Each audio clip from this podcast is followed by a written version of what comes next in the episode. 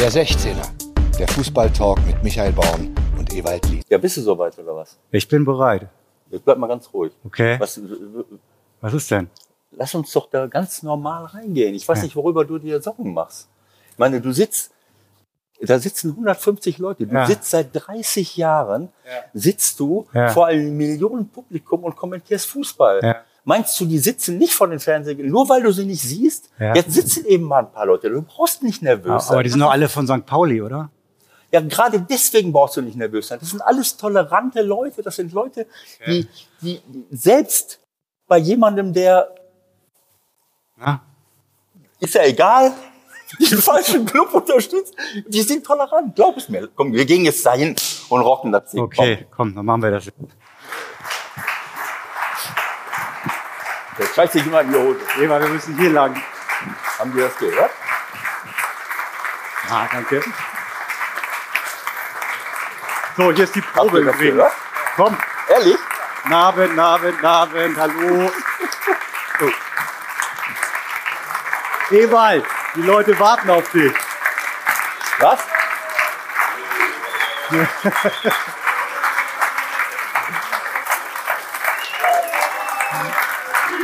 Heimspiel.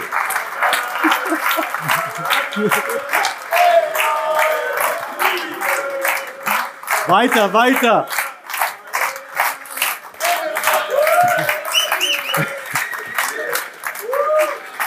Okay. Okay. Also ich glaube, wir, wir sind bereit, oder? Hier ist dein Glas, Ewald. Wieso sind hier eigentlich vier Stühle? Haben die das gehört, was wir eben hinter der Bühne gesagt haben? Habt ihr das gehört? Nee, ne? Was denn? Ich weiß auch nicht. Okay.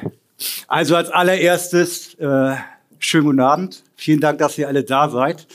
Das schneiden wir im Podcast raus. Äh, es gab ein leichtes Missverständnis. Viele von euch waren schon sehr früh hier.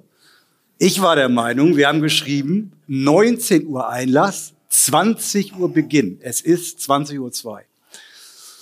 Kann ich das auf Ewald irgendwie abschieben? Ewald, hast du das nicht geschrieben mit dem Text? Wenn man die Planung einer derartigen Veranstaltung jemandem überlässt, der American Football liebt, Ah. wie Flo, und der andere ist ein verstörter HSV-Fan, dann habe ich auch nichts anderes erwartet.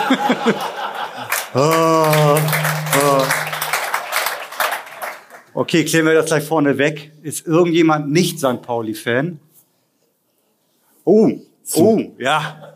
Okay. Wir sind zusammen. Das heißt Sehr gut. aber, Moment, Moment, nicht St. Pauli-Fan heißt nicht automatisch HSV-Fan. das habe ich nicht gesagt. So weit will ich nicht gehen. Die will ich, die will ich hier erstmal nicht outen. Das machen wir später. Das machen wir später. HSV machen wir später. Okay. So, wa- was machen wir hier eigentlich, Ewald? Ich bin überhaupt nicht vorbereitet. Ich bin total nervös, weil wir machen diesen Podcast seit Ja. Jahren und wir sitzen zu Hause. Normalerweise in Hamburg, als ich noch hier war, dann haben wir oft das so zusammengesessen, haben uns in die Augen geguckt, dann kam Corona, dann haben wir über Entfernung äh, gesprochen, aber ich habe nie irgendwelche Leute da sitzen gehabt. Verstehst du, was ich meine? Ja. Und jetzt bin ich total nervös, weil normalerweise sitze ich zu Hause und, und rede, wie mir der Schnabel gewachsen ist. Und jetzt muss ich in die Gesichter gucken und wenn du was sagst, was einem nicht gefällt, dann kriegst du direkt die Reaktion zurück. Ne? Ich bin sehr froh. Ich bin sehr froh, dass da vielleicht das ein oder andere heute auch mal rauskommt, was du dir gar nicht vorstellen kannst. Aber natürlich hast du hier ein Heimspiel. Ne? Das wollten wir ganz gerne. Ein Heimspiel.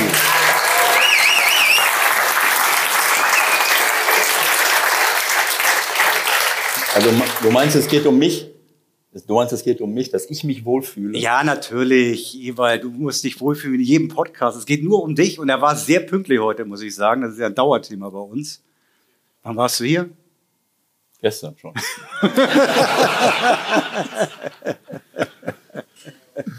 Nein, er war wirklich pünktlich, muss ich sagen. Ich bin begeistert. äh, Das ist, wenn ihr, ich denke, ihr alle seid relativ regelmäßig dabei. Das ist mit Ewald schon ein Dauerthema, ne? bis er mal so bereit ist für eine kleine Aufnahme, weil es los. Ja, das geht, habe ich ja eben schon gesagt. Alles das gut. Wir können dich hören. Wir können dich hören. Michael, ich- meine, die Leute, die hier zuhören, ne, die wissen das ja. Ich würde dir empfehlen, mich nicht zu reizen. Nicht, Das hat er mir, das hat er mir schon vor zwei Stunden gesagt. Er ist gut drauf. ja, das ist, Also, es war gerade komplett wieder raus. Passt alles? ja Oh, lass, lass die Ina nicht so grob, Mensch, Ewald. Du bist, bist ja nicht in der Kabine. Ja. Hä? Ja, nein, ich, ich will ja nur sagen, ähm, ich, ich bin äh, als, als Spieler, als, hör mal, als äh, Sportler, als Spieler, als Trainer ist man stressresistent. Heutzutage würden äh, eingeweihte Kreise sagen, äh, ein Wort, äh, wo ich Pickel kriege, resilient. Oh ja. Ja, Ne? Resilient. gutes Wort. So, also ich, ähm, das heißt, ich habe keine Probleme damit. Aber derjenige, der mich kritisiert, muss auch mit dem Echo rechnen. Und, ähm, die Leute wissen das. Dass du auch schon mal, ne? also wenn du jetzt meinst, dass du mich hier an die Wand nageln kannst, gerne, Nein, dann nein. versuch ruhig. Ja, ja. Ich Eins, warte da. eins nach dem anderen. Also erstmal, warum sitzen wir hier überhaupt? Ja, live machen. Erstmal, dass wir überhaupt Podcast machen. Ja, damit geht's ja schon mal los. Wurde ich vorhin schon am Einlass gefragt, erzähl dir mal die Geschichte. Wie hat das eigentlich überhaupt begonnen? Weißt du das noch? Wie hat das überhaupt begonnen, dass wir beide zusammengefunden haben? Ja, Ja. das ist eine, ist eine gute Frage, weil ich habe dich kennengelernt in einer Phase, wo ich eigentlich schon resozialisiert war. Ich kann nichts dafür. also ich hatte, ich habe so, ähm, ich habe ähm, jahrelang, ähm, sagen wir mal, wie soll ich es sagen, nicht Berührungsängste, aber äh, sagen wir mal so äh, Stress mit bestimmten Journalisten gehabt, die äh, ähm, die, ähm, naja, über Ziel hinausgeschossen sind. Und ich, wir haben uns kennengelernt in einer Phase, wo ich schon resozialisiert war, wo ich auch selber schon mal ein Jahr die Rolle ausgeübt habe, so 2011, 2010, 2011, dann weiß man auch, unter was für einem Druck ihr steht. Und äh, ich war Experte bei Sky. Das war nachdem ich aufgehört hatte hier als Trainer. Ja. Und du kommentierst sowieso die ganze Zeit rum. Und dann haben wir uns im Flugzeug äh, von München nach Hamburg getroffen. Ja. So. Und dann ging das irgendwie los. Genau. Und wo ist Rosa? Einmal kurz Handzeichen. Ja, die Rosa, Ewalds Frau, ist letztendlich diejenige gewesen, die uns grünes Licht gegeben hat. Ist ja klar. Ne? Also die muss sich überzeugen. Ansonsten würden wir hier nicht sitzen. Was erzählst du für einen Scheiß? Ey, natürlich. Natürlich. Also ich Was soll dich das ge- denn heißen? Ja, ich habe dich gefragt, hast du vielleicht Lust daran, das wäre eine Idee irgendwie, da könnte man mal das und Und das dann machen. muss ich Rosa fragen, ob Ja, ich und das dann darf. sind wir essen gegangen in Hamburg und dann habe ich das so ein bisschen vorgestellt, was ich mir so überlegt habe. Und Rosa Okay. fand das, glaube ich, gut, ne? Und dann ging das irgendwann doch los. Habt ihr euch abgesprochen oder was? ja, es ist auf jeden Fall, ist es eine, ähm, ist es wirklich eine schöne Sache ähm, gewesen, die ganzen, die ganze Zeit. In der Corona-Zeit, äh, da hast du sowieso zu Hause rumgesessen und Ja. wusstest nicht, was du machen solltest. Aber das hat mir riesen Spaß gemacht, weil, ähm, ja, weil du, Natürlich hätte ich sowieso Fußball geschaut, aber dann schaust du nochmal auf eine andere Art und Weise Fußball, guckst ja nochmal genauer hin. Und wenn du dann darüber reden äh, sollst und, und jetzt nicht äh, totalen Schwachsinn erzählen möchtest, dann macht es schon Sinn, äh, da mal ganz genau hinzugucken. Und das hat wirklich äh, Freude gemacht, die, ganze, die ganzen Jahre. Und irgendwann mal kam dann die, die, der Gedanke, naja, jetzt müssen wir vielleicht mal die 200. Folge. Da ist sie wieder, die 200. Folge. Ja, Naja. heute ist die 200. Folge. Ja, das ist natürlich Schwachsinn, aber Na, es ist- Überhaupt kein Schwachsinn. Nein, es ist so gewesen, dass, dass dunkle Mächte versucht haben, uns an dieser Live, auf diesen Live-Auftritt zu hindern. Ja. Das ist, ähm, also wir haben dann darüber nachgedacht, was kann man machen und wo kann man es machen und wann kann man es machen. Und ähm, keine Ahnung, was das äh, irgendwann mal, habe ich dann vorgeschlagen, ja, man kann es ja hier äh, am Millantor machen. Dann brauchst du nicht raus Hamburg raus. ja, ja, Ne, ja ich auch- reiß ja nicht so gerne. So, Genau. Und äh, ja, und dann waren wir kurz davor, einen Termin zu haben. Und dann hieß es, na ja, da haben wir aber vielleicht ein, ein, ein, ein Heimspiel im Pokal. Ja, ja. Und dann mussten wir das wieder verschieben. Und äh, Jetzt sind wir hier. ja, ich wollte nur noch mal darauf hinweisen, wir hatten schon einen Termin, aber dann äh, musste Kam ich die eine Hüfte. Erzähl den Leuten, wie es dir geht, Ewald. Vielleicht kannst Das du noch ein weiß paar doch jeder. Mich hat jeder noch- Osterhase schon Vielleicht kannst du noch ein paar Freiübungen machen, kurz. Die Leute sitzen doch nicht hier, weil die zum ersten Mal den Podcast hören. Ich bin hier auf dem Weg hierhin. Du bist reingehüpft quasi. Nein, auf dem Weg hier vorne hin. Hab, haben acht, da habe ich acht gespielte Witze schon ge äh, gehört. All das, was ich da erzählt habe, äh, was weiß ich, alles, was wir da im Podcast erzählen, der hat was erzählt, der hat jenes gesagt, dann haben wir noch ein Foto gemacht. Fakt ist auf jeden Fall, dass das dann nicht ging, weil ich äh, operiert werden musste. Und, äh, Und wieso sagen die Leute, dass du noch rumpelst? Das habe ich nicht verstanden gerade. das sagen die meisten gar nicht. Also das sagt nur äh, äh, der Arzt, der das diagnostiziert hat, Jürgen Ropers, wo ist er? Da hinten ist er. Und daneben sitzen die, die Ärzte von äh, Kicken mit Herz. Ich bin ja hier seit Jahren Kicken mit Herz. Da sitzt äh, Tom Mir, der das Ganze initiiert hat. Also herzlich willkommen alle. Aber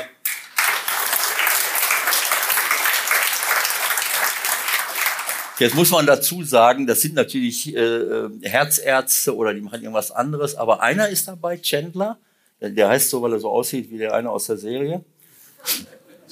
Chandler ist Orthopäde, der hätte auf die Idee kommen können. Ne? Der hat mich nur auf Knie untersucht und da ist er, da ist er, genau Chandler, genau so, genau den, so. Ne, im, Im Spiel gegen die, gegen die, äh, gegen die Promis, da gibt's immer Ärger wegen Chandler, weil der daneben dazu tritt und dann ist er aggressiv und ich weiß nicht was alles. Auf jeden Fall, ich bin zwei Jahre lang auf, auf Meniskus ob, äh, behandelt worden und jetzt im September bei der letzten Veranstaltung kommt Jürgen Ropas, der ist natürlich, äh, der, der macht Hüften, das wusste ich aber vorher nicht. Macht Hüfte. Und sagt zu mir, hör mal, du hast doch was an der Hüfte. Ich sag, wie an der Hüfte, was soll das denn? Naja, auf jeden Fall, wenn er das nicht gesehen hätte, ich glaube, die anderen hätten es bis heute noch nicht gesehen und ist egal. Ist in Ordnung, Jungs, ist in Ordnung. Tom, wunderbar. Ne? Und äh, aber das kann mich alles nicht so sehr anfechten, äh, als das, was passiert, wenn, wenn wir das Spiel haben. Und äh, ich bin Trainer von euch und Felix Magath von der anderen Truppe. Und, und Tom meint, er müsste unbedingt spielen. Äh, und ja, also Tom, Tom, Tom ist die, äh, ist die le lebende Verkörperung der Mittelstürmerkrise in Deutschland.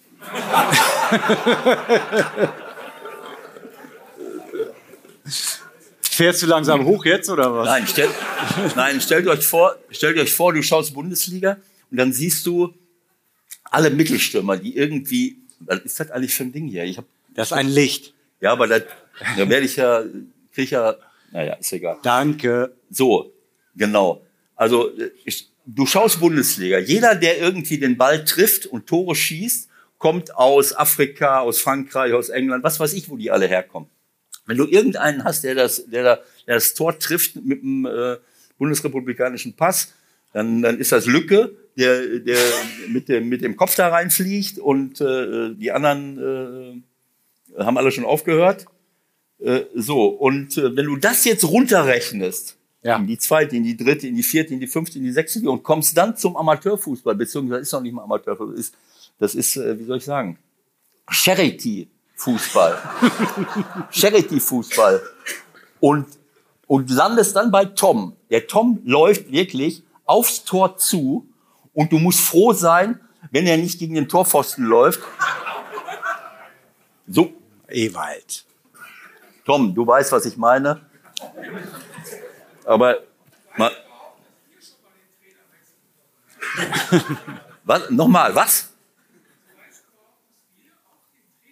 Genau so, Ewald. Mach ruhig Dass weiter ihr den so. Trainer wechseln ja, könnt. genau. Soll ich ja was sagen, Tom? Wenn ihr den Trainer wechselt, dann bist du ganz raus.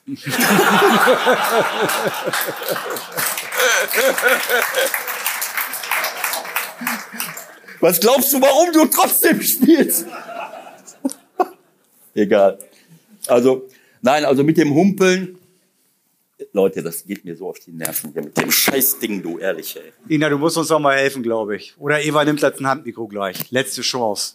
Ja, ich habe keine Ahnung, warum das hier. Ich habe komische Ohren hier, so Kartoffelohren auf der rechten Seite. Also, wie gesagt, ich bin jahrelang gehumpelt. Man hätte es sehen können. So, ne? So wie sie, wie heißt der Gislason von der Handballnationalmannschaft. Wenn der, äh, ne, siehst du sofort, der hat Hüfte, 100 Prozent. Und Schlimme Ferndiagnose, aber Ja, okay.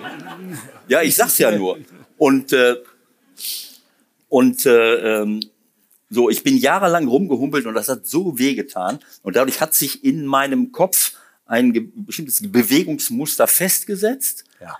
äh, was ich jetzt nicht mehr nutzen müsste, was aber schwer ist loszuwerden. So, jetzt bin ich mit der Hüfte da, seit drei Wochen kann ich hier alles machen und jetzt behauptet meine Frau, du humpelst noch.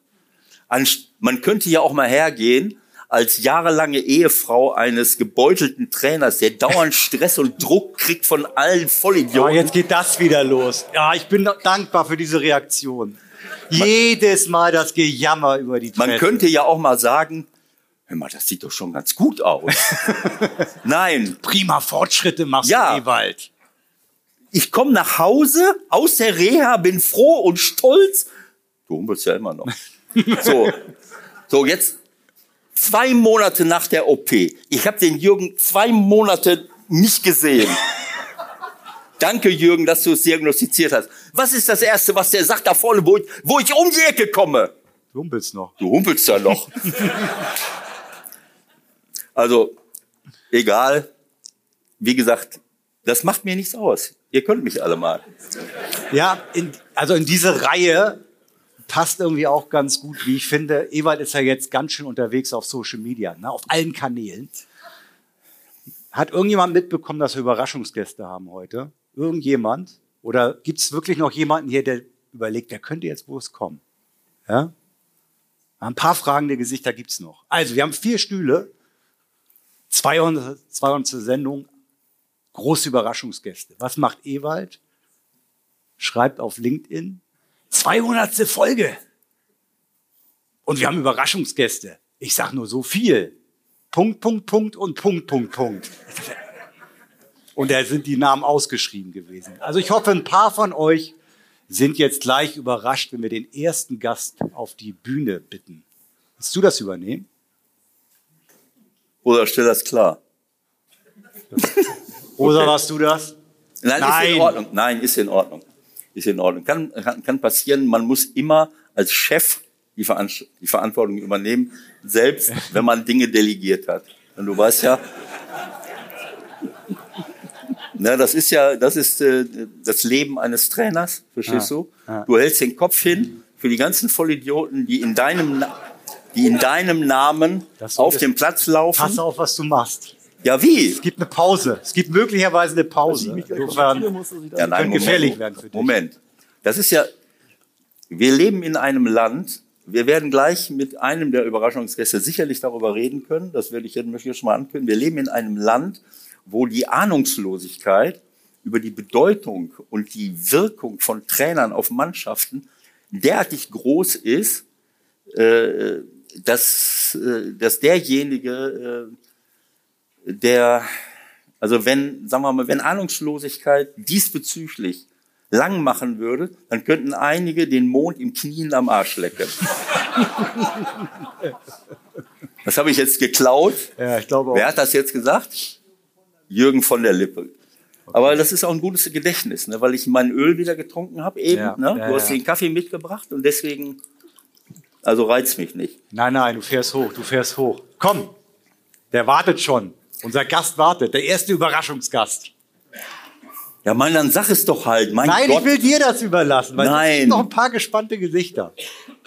Ja, ich also, meine, einer ja unserer Lieblingsgäste, immer wieder in den letzten Jahren, machen wir ja schon ein bisschen jetzt, ein Bundesliga-Trainer, der bleibt Bundesliga-Trainer, auch wenn er gerade gar keinen Job hat.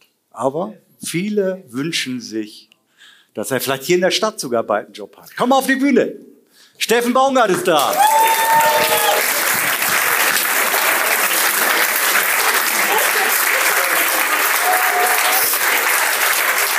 Immer wieder zu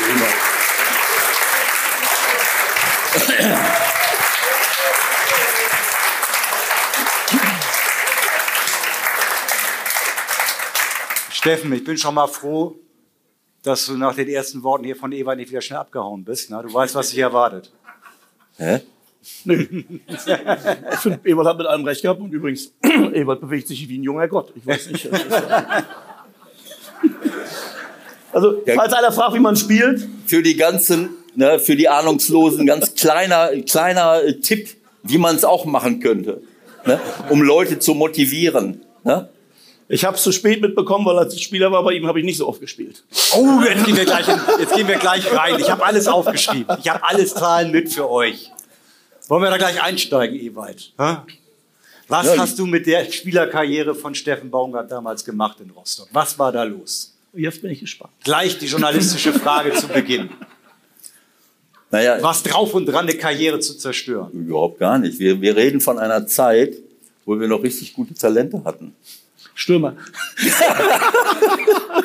wo wir noch richtig gute Leute hatten. Und da war es, da war die Konkurrenzsituation ein bisschen größer. Aber ich muss ehrlich sagen, ähm, äh, wir haben in dem, in dem ersten Jahr, wo ich, wo ich nach Rostock kam, äh, da hatten wir, haben wir eine Mannschaft aufgebaut, die, also das war schon aller Ehren wert, muss ich sagen. Ne, Wir haben, ähm, ich habe äh, Oliver Neuville aus Teneriffa nachgeholt, den doch keiner plötzlich nach einem Jahr nicht mehr haben wollte. Dann habe ich gesagt, die, die ticken doch nicht mehr ganz sauber. Und wir haben für eine hohe Ablösesumme für Rostocker Verhältnisse den Olli dazu geholt, der sich als ein absoluter Topmann äh, herausgestellt hat. Äh, die sportliche Führung von Hansa Rostock hat zu mir gesagt, Sergei Barbares, den musst du wegschicken, der kann nix. So, das, dann habe ich gesagt, na, ich möchte ihn mir erstmal angucken, ein bisschen, eine Zeit lang. Das war jetzt nicht zu deinem Vorteil. Oh, Sergei hat es ja auch gut gemacht. Guck mal, Sergei Im Nachhinein kann man das Im nachvollziehen. Nachhinein so, ne, könnte man denken, okay. Aus Trainersicht okay. Und dann habe ich, äh, hab ich so ein Monster aus Kroatien, haben wir angeschleppt, Igor Pamic, zwei Meter, gefühlt groß, kein Kopfballspieler, aber technisch sehr gut.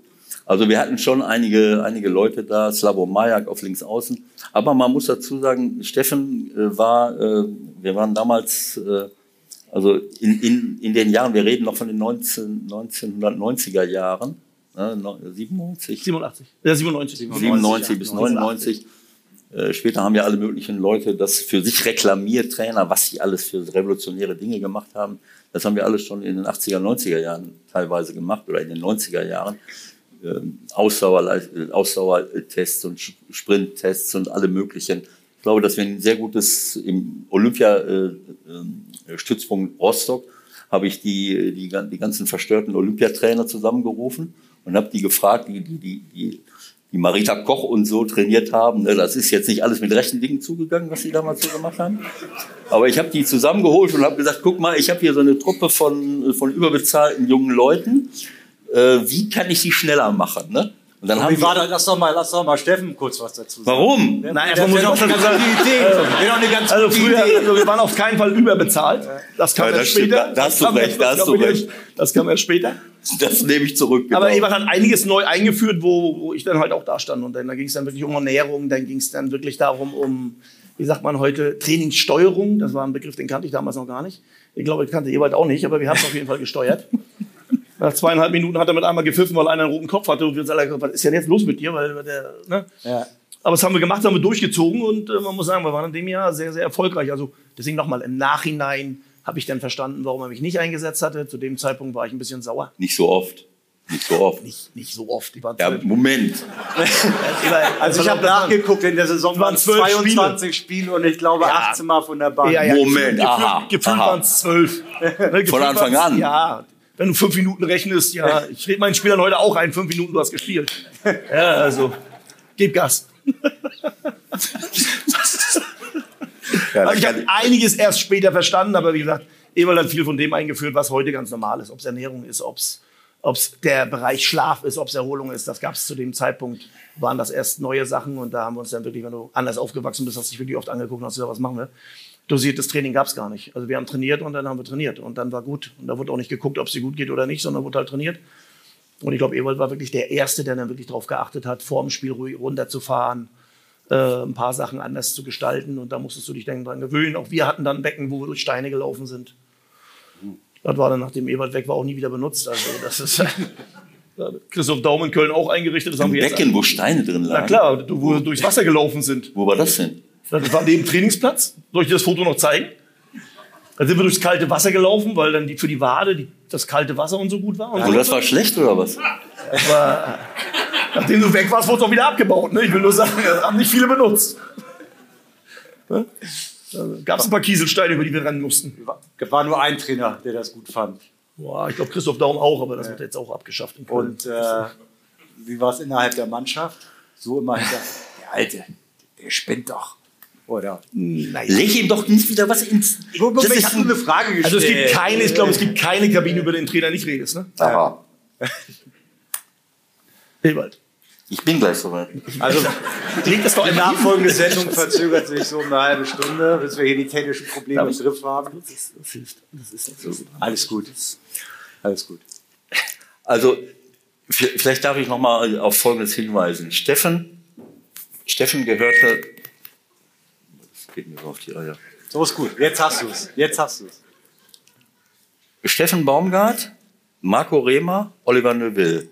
Das waren die drei schnellsten Spieler, die ich in meiner gesamten Karriere je gesehen habe.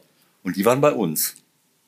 Und wir hatten im Kochodrom, Kochodrom, das war so ein 280 Meter Rundlauf für Marita Koch, die ist da gelaufen und da waren auch Lichtschranken, die du früher äh, wirklich mühselig aufbauen musstest. Dann hattest du so zwei Stangen, musste da eine hin, da eine hin, dann musste da eine Lichtschranke rein und was weiß ich. Das konntest du da alles so machen. Dann haben wir Sprinttests gemacht und damals waren so 30 Meter Sprinttests. Äh, ist für einen Antritt vielleicht auch nicht so das, äh, das Beste, aber für ein Stehvermögen 30 Meter ist eigentlich Quatsch, aber wir hatten so Vergleichswerte, wenn du vier Sekunden gelaufen hast, dann warst du nicht ganz blind. Äh, aber äh, sagen wir mal so 3,9, 3,8, 5, 3,9, 3,9, unter vier war schon klasse. Die, die Experten sind 3,69, 3,72, Wolltest du 3,7. Ochsen sagen? Habe ich Ochsen gesagt? So ähnlich. Das war ohne Worte. Wir waren schnell. Das war ohne Worte. Also das war wirklich äh, was ganz Besonderes. Und jetzt muss man natürlich bei dir dazu sagen, äh, du bist nicht in einem Nachwuchsleistungszentrum groß geworden. Du bist in einem kleinen Verein groß geworden. Heute würde ich sagen, ähm, das ist ein Vorteil, weil wir in den Nachwuchsleistungszentren, glaube ich, die Leute äh, überfordern. Ähm, nicht generell, aber oft. Und äh, vielleicht ist dir deswegen der Ball ab und zu mal weggesprungen. Ja, Wie gehst du schon wieder mit den Gästen? ja aber da war recht. Ja. Man muss immer wissen, was man kann. Und das, was ich konnte, war, war schnell sein und ein ganz gutes Kopfballspiel habe ich auch gehabt. Technik, ganz ehrlich. Ja, so wie die heute. Nee, ich würde nicht überschätzt, aber ich wusste, was ich konnte und da habe ich mich auch darauf beschränkt. Also von mir hast du keine Dribblings durch drei Leute gesehen, sondern ich habe den Ball vorbeigelegt, Und hab das- geschossen, dann wieder hopp oder top und dann ging's. Damit hat man es dann auch lange geschafft, muss ich ja auch sagen. Irgendwann war ich nicht mehr gut genug für den Sturm, habe ich halt links, äh, Rechtsverteidiger gespielt. Ging mit Schnelligkeit immer noch. Aber ich war zumindest athletisch und schnell. Aber das konnte ich dann über einen langen Zeitraum Heute, heute wird ja immer die Endgeschwindigkeit gemessen. Ja. So, ne? 36, 37, jetzt absolut oberstes Level. Habt ihr das auch gehabt, so eine Messung? Oder Ach, nee, da ging es wirklich darum, dass du, also wenn du unter vier Sekunden warst bei 30 Metern, dann warst du schnell. Ja. Mit vier, mit drei, sieben, äh, dann gehörtest du schon zu den etwas schnelleren und ich würde mal sagen, zu den, damals gehörte man, heute gibt es ganz viele Spieler, die eigentlich die gleiche Geschwindigkeit laufen.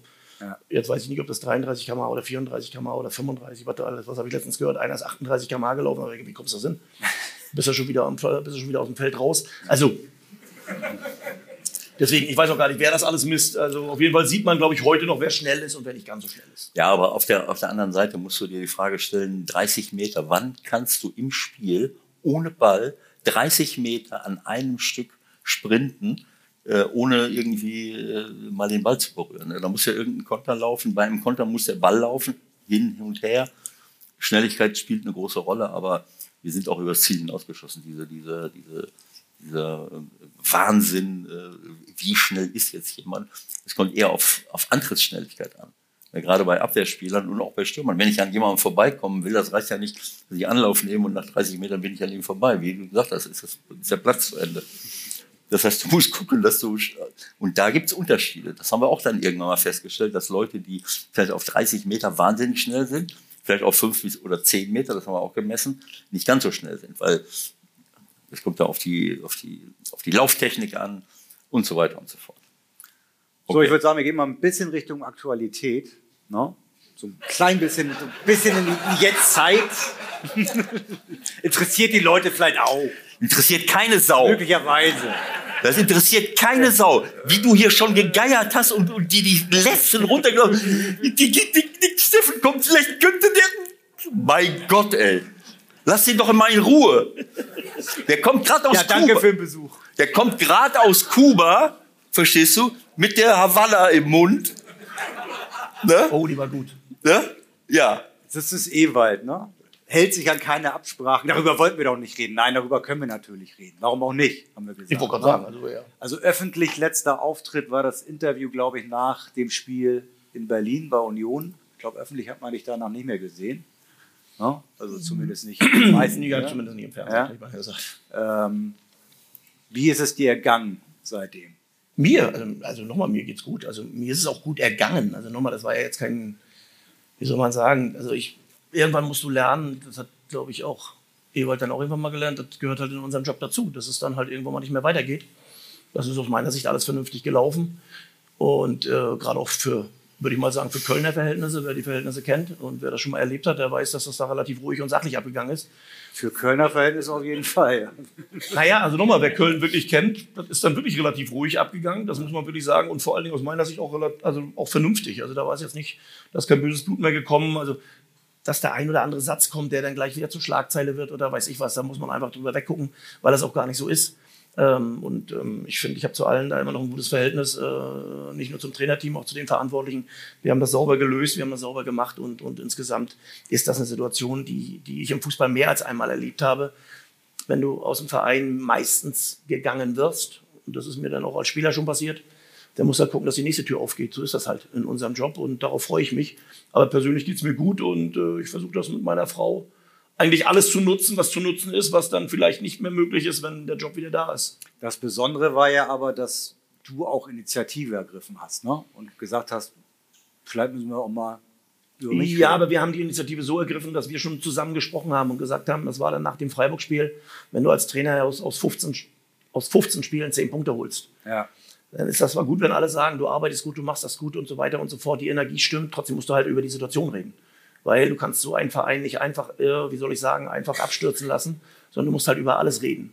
Und da haben wir uns dann auch darüber geeinigt, dass wir gesagt haben, wir reden nach dem Unionsspiel nochmal, Ja. gucken, wie die Situation ist, gucken, wie wir reden und gehen dann die Situation durch. Und da ging es dann halt nicht darum, ob der Trainer noch die Energie hat oder die Mannschaft erreicht oder die Mannschaft mit einmal nicht mehr will und sowas alles, weil das stellte sich nicht, sondern es ging einfach darum, ob wir alle gemeinsam die absolute hundertprozentige Überzeugung haben, dass das geht. Und dieser Überzeugung war ich dann halt auch nicht mehr. Und ich finde es auch schwierig. Wer mich kennt, weiß, dass ich relativ direkt bin in dem, wie ich denke, in dem, was ich sage, um mich dann hinzustellen nach 16 Spielen und jetzt marschieren wir und jetzt schaffen wir es, äh, bin ich halt nicht. Und deswegen haben wir klar darüber gesprochen und haben uns dann auch dazu dann gemeinsam dann auch entschieden und zu sagen, okay, dann müssen wir halt gucken, dass wir jemanden finden, der diese, der diesen Glauben, diesen absoluten Glauben, und den brauchst du in der Situation. Und da haben wir, glaube ich, auch mit Schulle jetzt jemanden auch gefunden, der das auch sehr gut verkörpert äh, und, und aus meiner Sicht auch sehr gut macht. Und dann hoffen wir mal, dass das alles der richtige Weg ist. Schulle, das kommt hier natürlich auch gut an, den als deinen Spieler quasi, als deinen Trainer bezeichnest. Ewald, Leu- sitzt da noch alles? Ja, alles gut. Entschuldigung. Wie guckst du jetzt FC? Bist du noch mit dem Hund irgendwie vom Fernseher? Und, Nö, nicht mehr ganz so wild.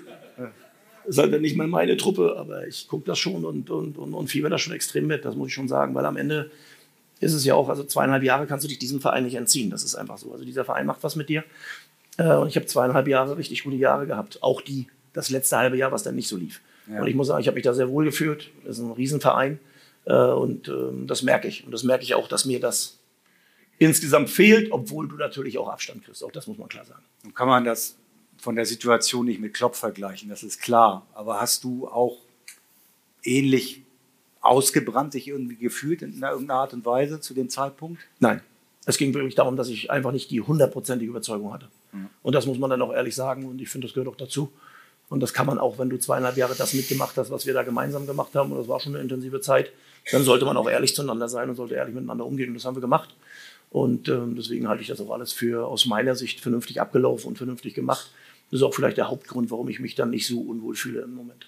Das heißt, du bist bereit für die nächste Aufgabe. Ja, aber das, ich glaube, jeder, der mich kennt, weiß, dass ich jetzt keiner bin, der ein halbes Jahr Urlaub macht. Oder machen möchte. Wenn ich gezwungen werde, mache ich es. Ja, Ich hoffe nicht. ja. Was hat der Taxifahrer heute gefragt auf dem Weg hierher? HSV, ja, nein, vielleicht. Gut, da ich hinter dem, also hatte dann eher, sagen wir mal, die braunen Farben im Gedankengang. Ah, okay. ja, passiert auch.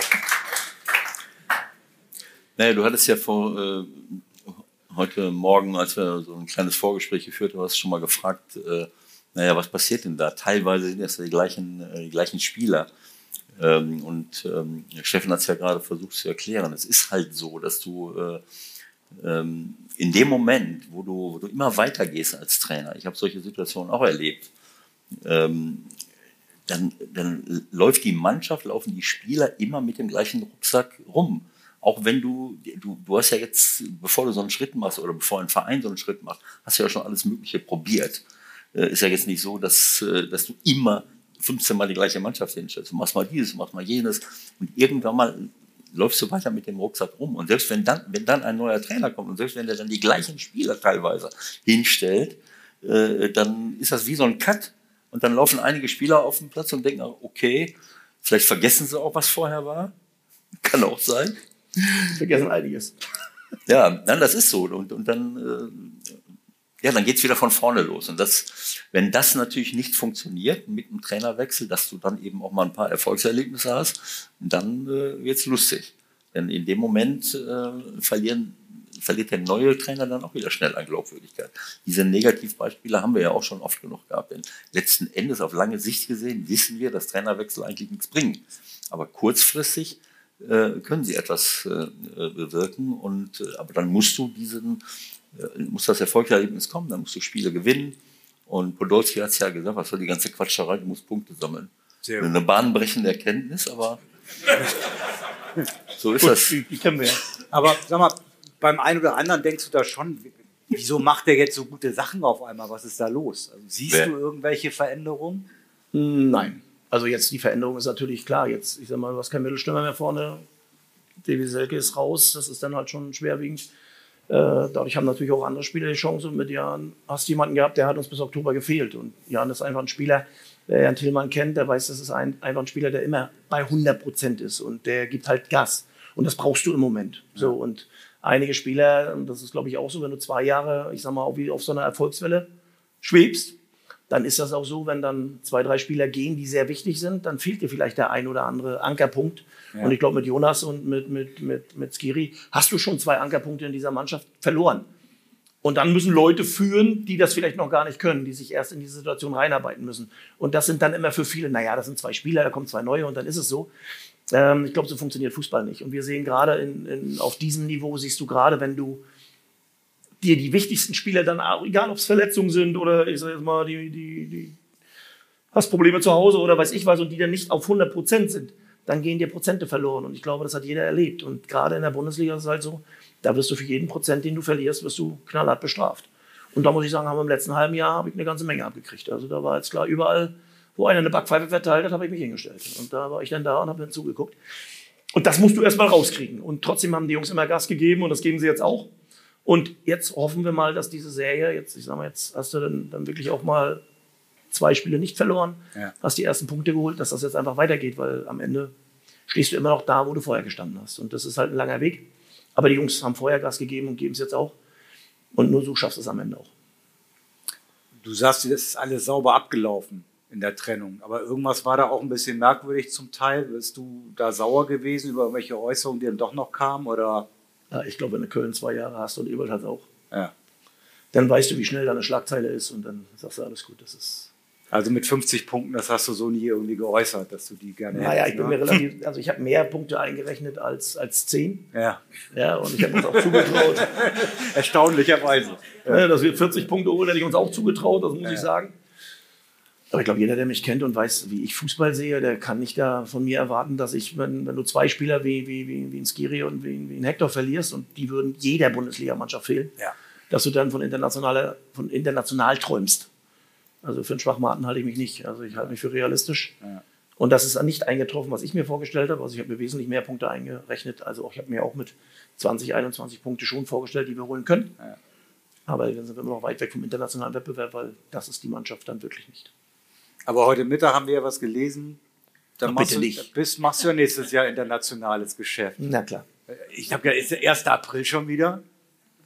Ja, ja. Baumgart Top-Kandidat bei Barcelona? Fragezeichen. Das stand im Express. Ja, Das stand da. ja. Ich bin raus, ich bin raus. Ich auch, glaub mir, ich auch. Und dann habe ich den Artikel gelesen. Hm, okay. Ja, das ist dann mit der künstlichen Intelligenz. Ja, genau. Das soll ich jetzt sagen. Ja. Wahnsinn. Auf was für Ideen die Leute kommen. Ne? Also für den Hintergrund, irgendeiner hat sich ausgedacht, dass man einen Computer füttern kann. Der soll ausrechnen, wer könnte der perfekte Trainer sein für Barcelona nach Xavi. Und du warst, glaube ich, an Position 4. Und daraus kann man natürlich eine Geschichte machen. Top-Kandidat für Barcelona. Fragezeichen. Gut, aber eins habe ich, also eins habe ich auch gelernt, wenn du beim, in, wenn ein Verein einen Trainer sucht und du stehst auf Nummer 4, Ja. dann hast du nie, kriegst du nie den Job. Hundertprozentig wirst du dann nie den Job kriegen. Also in einer Liste von Trainern, wo du Nummer 4 bist, Aus dem Nähkästchen, den berühmten. ja, Jeden Tag rufen dich wie viele Leute an und sagen, hier, ich habe da nee, nee, alles gut. Belgien, Zweitligisten. Nee, Nein, alles gut. okay. Müssen wir noch ein bisschen warten? Was ist mit dir? Du sagst nichts mehr, Ewald? Hm? Ich, telefoniere, Lass- ich lass telefoniere mit Ewald. Lass uns, lass uns weitermachen. Also ich meine, ähm, ich traue das, ich traue das ähm, Steffen durchaus zu, ähm, auch Barcelona zu trainieren. Ich meine, da muss ja nicht irgendwie, wir denken immer, da müssen irgendwelche Nerds her, die, die was weiß ich was äh, veranstalten. Die sind sowieso für mich auf dem Holzweg. Für mich haben wir ein Trainerproblem in Deutschland. Ähm, das sehe ich an dem Nachwuchs. Und ein Trainerproblem besteht für mich darin, dass Trainer in einer Richtung ausgebildet werden, äh, die komplett daneben ist. Ich meine, wie kann ich, äh, sag mir irgendeinen Bereich im Leben, in der Industrie, in der Welt, wo, äh, äh, wo äh, äh, absolute Fachleute oder sagen wir mal absolute Top-Leute, die in, ihr, in dem Metier äh, ähm, Europameister, Weltmeister, deutscher Meister geworden sind, äh, gespielt haben bis zum geht nicht mehr, keine Chance haben, später Trainer zu werden. Das ist das, was wir mittlerweile hier äh, produziert haben. Wir haben nur noch junge Nerds rumrennen, ein Profi, wir haben uns eben noch mal drüber, drüber unterhalten und wir haben es in, in unserem Podcast auch schon zigmal gemacht. Wir reden dauernd mit irgendwelchen Ex-Profis, Ex-Nationalspielern, die so eine tolle Einstellung zum Fußball haben, die so viel wissen, die so viel erlebt haben, die solche Persönlichkeiten sind, die haben gar keine Chance mehr Trainer zu werden, weil du heute, was weiß ich, wie viele Jahre äh, Erfahrung brauchst. ähm, und dann wirst du gar nicht erst zugelassen. Äh, Dann laufen U15, U16, U17 Trainer rum, die, äh, die, was weiß ich, wie viele Jahre, äh, die nie auf dem Niveau Fußball gespielt haben und keine Vorstellung haben, was in einer Kabine überhaupt abgeht und wie man sich fühlt, wenn man vor 50.000 Leuten spielt und wird vielleicht auch noch ausgepfiffen. Aber das sind alles top ausgebildete Taktik-Nerds und Taktik-Freaks. Und die Leute, die alles erlebt haben, die sitzen zu Hause oder sitzen als Experten vom Fernsehgerät und erzählen über Fußball. Das ist abenteuerlich, das gibt es nur in Fußball und das gibt es auch nur in Deutschland. Tut mir leid. Das ist lächerlich. Abgemilderte Meinung oder gehst du mit? Naja, wir können ja mal fragen, wie viel würden davon überzeugt sein, dass Xabi Alonso, der ja jetzt auch in dem Moment als bester Trainer oder sagen wir auch, wie er Fußball spielen lässt und so weiter, hätte der in Deutschland den Fußballlehrer? Hätte er den schon geschafft? Oder hätte er erst dreimal noch nachfragen müssen, ob er dabei sein darf? Also ich glaube, er hätte die Ausbildung in Deutschland gar nicht machen können, weil er gar nicht zugelassen worden wäre, weil ihm der B-Schein fehlt, der A-Schein fehlt, die Punkte fehlen und weiß ich was alles. Also jetzt mit dem neuen System, glaube ich, können wir mal ausrechnen, wenn ich nach der Karriere, ich habe mit 38 dann aufgehört, Fußball zu spielen, wenn ich dann erst die Trainerscheine gemacht habe, ich habe das Glück gehabt, dass ich sie während der Karriere schon gemacht habe, wenn ich dann angefangen hätte, dann hätte ich frühestens mit 46, 47 den Fußballlehrer machen können. Hätte aber schon sechs oder sieben Jahre arbeiten müssen. Das heißt, wir bilden eigentlich erst aus, nachdem wir gearbeitet haben. Normalerweise hast du vorher die Ausbildung und Ja. arbeitest dann. Wir machen es umgekehrt. Du musst also erst sechs, sieben Jahre im Nachwuchs, das musst du machen, das musst du machen, bevor du dann als Fußballtrainer wirklich arbeiten kannst. Und deswegen können wir uns ja angucken. Ich glaube, der Lehrgang dieses Jahr, ich weiß gar nicht, wie viele Bundesliga-Spieler, die wirklich, wie Ebert gerade sagt, auch was erreicht haben, dabei sind oder sind es dann wirklich Co-Trainer, U17-Trainer, die auch alle Fußball können, also nicht falsch verstehen. Ja. Aber die kommen halt alle oder die wenigsten kommen dann wirklich aus dem Bundesliga-Bereich. Und ich habe auch gar nicht das Gefühl, dass irgendein Bundesligaspieler, der was erreicht hat, überhaupt noch in den Trainerjob will, weil das einfach auch alles, gesagt, wird immer komplizierter. Ich weiß gar nicht, wer der letzte Spieler, der was erreicht hat. Ich glaube, der Einzige, der dann wirklich den, den Fußballlehrer durchziehen wird, das wird dann Toni Groß sein. Der wird es durchziehen, weil ich glaube, der wird aus dem Fußball nicht rausgehen. Mhm. So, und alle anderen wirst du da nicht sehen. Und der letzte, glaube ich, bekannte Fußballer, den Fußballlehrer gemacht hat, ist Klose. Ich glaube, Miro Klose ist dann aus meiner Sicht der letzte wirkliche Weltmeister. Also nicht, dass mich jemand oder uns jemand falsch versteht. Das heißt nicht, dass ein äh, ehemaliger Topspieler auch ein Top-Trainer wird. Das ist völlig klar. Aber, aber, aber umgekehrt, dass du das, das überhaupt gar kein Topspieler also Wenn wir den anderen Ligen sehen, welche ja. Spieler oder welche Trainer da sind, dann sind das alles entweder Spieler aus dem Verein, Weltklasse-Spieler und weiß ich was alles. Und bei uns ist diese Generation weg. Wir so haben keine es. Generation mehr, ja. die wirklich aus dem Bundesliga-Bereich kommt. Und das wird auch aus meiner Sicht in den nächsten Jahren immer weniger. Und dann reden wir davon, und das sind dann vielleicht auch die Typen, die die Bundesliga kennen. Und vielleicht auch mal den einen oder anderen Satz bringen, den ein weichgespülter vielleicht nicht so bringt. Sag mal das aus England, was wir da eben diskutiert haben. Also wenn du cool. in England den Fußballlehrer machst, die bilden nicht Trainer aus, also nicht den Trainer als Taktiktrainer und weiß ich was alles, sondern die bilden Führungspersönlichkeiten aus. Das heißt Menschen, die einfach den Verein führen und die Mannschaft führen. Und dazu haben sie ihre Experten, die Co-Trainer, die dann vielleicht in der Taktik vielleicht besser sind und weiß ich was alles. Da geht es wirklich um die Ausbildung von Führungspersönlichkeiten. Und am Ende muss man ja einfach sagen, wenn du Bundesliga-Trainer bist, dann bist du eine, dann solltest du eine Führungspersönlichkeit sein. Und nicht, ich sag mal, nur Trainer. Weil wenn du nicht führen kannst und du führst dann nicht nur eine Mannschaft oder die 22 Jungs, sondern du führst dann mittlerweile teilweise 50, 60 Leute, die dann unter dir stehen und die dann darauf angewiesen bist, was du denen dann mitgibst oder nicht mitgibst. Und da sollte schon sein, dass du da Experten hast. Ja. Aber du solltest führen. Und das ist ja das, was wir immer mehr sagen. Führen von Menschen, führen von Leuten. Und da glaube ich halt, sind wir vielleicht nicht ganz so auf dem richtigen Weg. Eben hast du gesagt, Lichtjahre entfernt. Ich wollte das mit den Schlagzeilen lassen. so. Ja, nein, das ist, lass mich den einen ja, Satz ja, noch sagen. Doch, mach doch, mach doch. Ich glaube, dass der Steffen absolut recht hat, weil das ist ein, das ist ein Thema, äh, was überall gilt. Ähm, in, in der Industrie, ähm, in Organisationen, in, in Unternehmen. Überall geht es darum, dass du an der richtigen Position Führungskräfte hast. Dass du Leute hast, die, äh, die äh, Kommunikation können die sich in Menschen hineinversetzen können, die Menschen, die Menschen helfen können, ihre Motivation zu finden, um, äh, um eine Top-Leistung zu bringen und nicht die irgendwie auf künstliche Art und Weise motivieren mit irgendwelchen Chaka-Chaka-Sprüchen.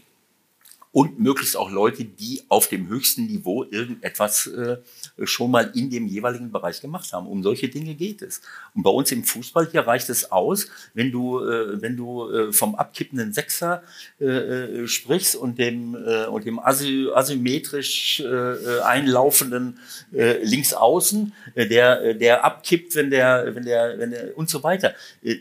Äh, und dann sagen alle Hurra und dann kannst du den Scheiß äh, anschließend äh, hören, äh, den keiner versteht und es, und, und es ist uninteressant. Es ist bla bla. Es ist totales bla bla, weil am Ende des Tages die erfolgreichsten Trainer der Welt sind Persönlichkeiten, sind Menschenfänger, sind Leute, die Spieler hinter sich versammeln. Auch ein Jürgen Klopp, wenn du Kloppo siehst, ich kenne Kloppo in- und auswendig, der hat absolute Spezialisten überall das geht nicht, dass du, dass du als Führungskraft auch als Trainer alles äh, äh, alles hast, wir äh, alles abdeckst. Wir haben noch in den 80er, 90er Jahren, als ich anfing am Anfang der 90er Jahre, da hatten viele gar keinen Co-Trainer, geschweige denn einen, einen, einen Assistenten.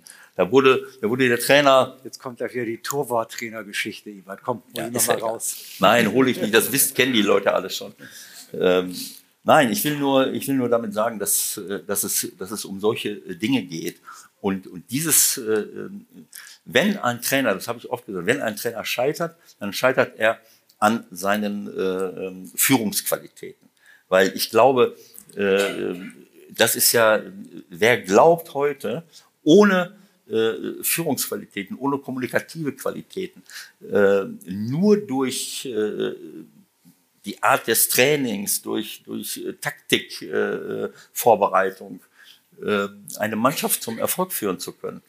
Äh, dem fliegt das spätestens in dem Moment um die Ohren, wo die ersten Misserfolge da sind, weil er, weil er die Leute nicht hinter sich versammeln kann, weil er, weil er es nicht schafft, mit denen auch zu reden auf eine Art und Weise, eine ehrliche Art und Weise, dass sie sich angenommen fühlen und du kannst denen keinen Blödsinn erzählen.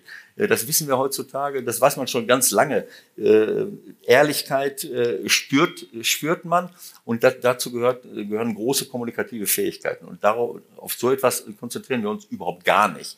Da kommt dann irgendein Rhetoriktrainer, der im, im Fußballlehrer äh, mal irgendwas, irgendwas erzählt. Und wir hatten damals einen Psychologen. Äh, dann, dann schreibst du irgendwas auf. Äh, ne, das ist so wie in der Schule, so wie wir auch in der Schule ausbilden. Ne? Da geht es nicht um Wertevermittlung, um Persönlichkeitsformung, um Charakterentwicklung. Da geht es nur darum, irgendwas abzufragen. Ich habe eine, ich habe eine Eins gekriegt äh, bei, beim Trainerlehrgang. Ich konnte, weil ich in der Schule, ich habe mir alles mitgeschrieben, ich konnte alles wieder niederschreiben. Das war alles perfekt. Boah, klar, super. dass du alles aufgeschrieben hast, wundern wir jetzt nicht. Ja und also deswegen, also ich bin nur durchgekommen. Ne? Was, ich, was hat sich geändert? Ich habe hab keine Ahnung gehabt. 0,0 ja. Ahnung, wie ich mit einer Mannschaft umgehen sollte. Null. Ich habe auch mit keiner Mannschaft vorher trainiert, weil damals konnten wir noch, wenn du sieben Jahre Profi warst, ja. äh, hast du den, den B-Schein geschenkt gekriegt. Ich bin direkt in den A-Stein eingestiegen. Und ein Jahr und im nächsten Jahr habe ich dann den Fußballlehrer machen können. Und das waren, da waren lauter Top-Leute dabei. Äh, Herbert Neumann. Äh, ich könnte jetzt 20 äh, Profis aufzählen, die alle zu dem Zeitpunkt Felix Magath, ein, ein Klon von mir, äh, ähm.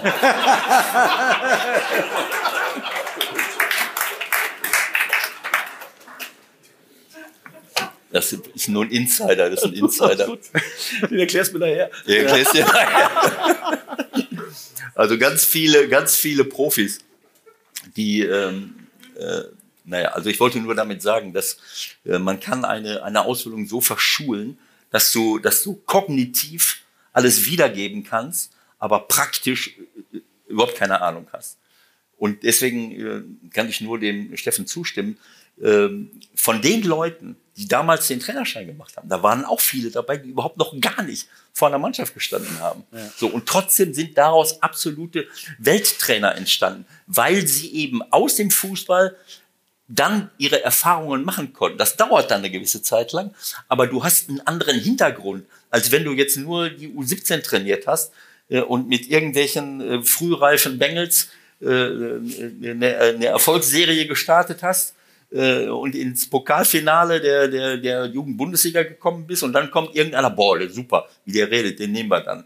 Äh, und und äh, äh, wie gesagt, mit diesem Erfahrungshintergrund kannst du eine ganz andere, äh, kann sich eine ganz andere Dynamik entwickeln und können Führungsleute entstehen, die dem Fußball gut tun. Und diese Chance haben wir jetzt verpasst, so wie Steffen gesagt hat, diese Generation ist weg. Und ich habe keine Ahnung, ob wir da noch mal hinkommen. Wir werden, äh, das ist ja in, vielen anderen Bereichen, haben wir, haben wir die Revolution der Yuppie, Yuppie-Generation ist alle da.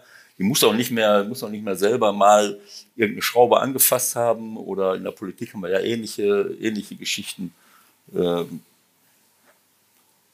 Steffen, ich höre jetzt eine, auf. Ich höre jetzt ja, auf. Ja, ja, ja. Aber wir nehmen den Faden wieder auf, Ewald, 100 Prozent. Ja, nachher ist klar. Vorbild ist ja auch eine Geschichte, ne, als Bundesliga-Trainer. Wie war eigentlich dein Verhältnis in der Saison so zu den Schiedsrichtern? Nee, nee, da, da ehrt ihr euch. Also ich hoffe, dass das gleich der Gast dann auch bestätigt, weil ich komme eigentlich mit den Schiedsrichtern ganz gut klar. Das sieht dann eher ein bisschen sauer. Also man sieht die Emotionen manchmal am Rand, ist aber gar nicht so. Also ich habe zu den meisten Schiedsrichtern wirklich ein gutes Verhältnis, weil ich halt auch in der Lage bin, dann danach auch mit den Jungs zu reden und umgekehrt. Also ich glaube, das hilft. Wenn du miteinander redest und vielleicht auch mal am Rand zugeben kannst, dass du dich als Trainer vielleicht auch gehört hast, das sieht dann nicht mehr die Kamera. Ja. Das findet dann auch nicht so, wie soll man sagen, mit dem Gesichtsausdruck statt. Aber ich glaube einfach, dass wir gelernt haben und die Schiedsrichter auch, dass sie eigentlich, wenn wir miteinander reden, viel besser klarkommen. Ja. Aber wir werden ja sehen, was. Ich gehe mal davon aus, was er gleich sagen wird. Hier ist ja noch ein Stuhl frei, ne? Einen haben wir ja noch. Wer kann beim 16er hier noch kommen? Jetzt also, möchte ich den ja. Überraschungsgast ankündigen. Ja. Also da möchte, vorne steht er. Kanon eigentlich hören. Da vorne steht er. Der beste. Naja. mit Abstand, ja. Der, mit Abstand der allerbeste. Am Glas. Ja, auch. komm, Patrick, komm da vorne. Patrick Edwig ist auch da.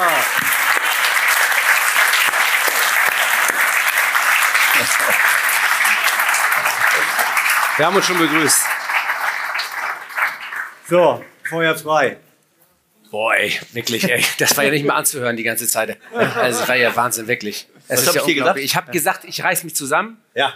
Ich sag nichts, ich höre nur zu, aber das ist wirklich unerträglich teilweise. Na komm, wirklich. heute war es so wirklich alles sachlich, fachlich. Wirklich, jetzt, ja, ne? das stimmt. Ja, ich kann, was soll ich sagen? Also, um gleich auf Steffen einzugehen, ich, ich mag authentische Trainer, die vor, während und danach gleich sind. Und das ist er. Wer hat, die das- erst, wer hat die erste gelbe Karte gekriegt als Bundesliga-Trainer? Ja, aber das wird ihm 20 unberechtigt. 20 Natürlich. Immer. Natürlich. Nein, man kann ja auch eine gelbe Karte, das ist ja völlig egal, man kann ja auch durchaus eine gelbe Karte kriegen. Es ist völlig unproblematisch. Es geht einfach darum, wie gehe ich miteinander um. Und wenn ich ähm, emotional im Spiel bin und eine gewisse Äußerung habe, dann habe ich da gar kein Problem mit. Ich mag es nur nicht, wenn man sich verstellt. Und ich finde, das ist, das ist nicht okay. So, und, ähm, ähm, Hast du noch eine Erinnerung, wie das bei euch war? Also wie viele gelbe waren es? Nee, es war eine gelbe Karte. Ich weiß, das war Raphael Ginkiewicz. Kannst du dich noch erinnern, als der die Murmel zu dir rübergeschossen hat und hast du die wieder zurückgepiekt. Sensationelle Geschichte. Ja, muss sie da, kam Sascha Zieler, ruhig, Steffen, ruhig, Steffen, ruhig. In einer Tour ist er hinter dir hergelaufen. Gab es eine gelbe, war auch okay. ne? Also von daher, wir haben es ja auch schon Paderborn gehabt. Äh, äh, das war alles, ist, ist äh, also wie gesagt, ich bin ja selber auch kein äh, Kind von Traurigkeit. Ich mag ja auch gerne sch schnacken mit den Leuten und insofern ist das für mich alles kein Problem. Ähm, Das heißt, man kann dann hinterher auch sagen, so. Ja, vorbei. hinterher ist es so oder so einfacher. Weil hinterher sehen wir auch alle die Situation und da stellt sich ja keiner hin und sagt mit einmal aus der Situation, guck mal, der bricht in den Fuß, aber war kein Foul. Ja, also hinterher erkenne ich auch, ob es eine rote Karte ist oder nicht, auch weil ich im ersten Moment sage, das sehe ich anders. Gleichzeitig auch umgekehrt. Also wie oft hast du eine Situation, wo du sagst, na gut, hätte ich vielleicht mal reagiert oder nicht. Also sag, gut, jetzt wollen wir noch nicht mehr diskutieren, jetzt ist erledigt. Aber wichtiger ist einfach, dass du wirklich redest, weil das macht es auch einfacher. Auch beim nächsten Mal. Ja, auch beim nächsten Mal, weil dann merkst du halt, dass die Hemmschwelle eine andere ist und ich glaube einfach, dass es auch hilft, weil auch mein Gesichtsausdruck fällt mir manchmal auf, dass er so aussieht, als wenn ich jemanden umbringen will. Und ich halte mich wirklich für einen netten Typen. Ja, also deswegen, ne? Und deswegen wiss, wissen dann aber auch alle, wie man miteinander umgeht. Ja. Und ich glaube, das ist viel wichtiger. Und vor allen Dingen das, was wir dann auch in der Kabine erzählen. Und wir gehen dann halt auch mal in der Kabine und danach, das wäre schon schön, wenn das öffentlich dann genauso klingt und nicht mit einmal eine ganz andere Geschichte kommt, nur weil die Schlagzeile besser ist. Ja. Und ich glaube, das ist immer ganz wichtig, dass du wirklich Davon weißt, wissen wir okay, natürlich auch zum Teil nichts. Ne? Müsst ihr vielleicht auch wir noch müssen auch nicht alles wissen. wovon jetzt? Ja, was dann hinterher vielleicht auch noch läuft, kann man ja vielleicht auch Ja, also es fordern ja alle von uns oberste Transparenz und wir müssen Ja. alles erklären, aber Ja. gewisse Dinge dürfen auch ruhig in der Kabine bleiben. Ja, ist auch wieder recht.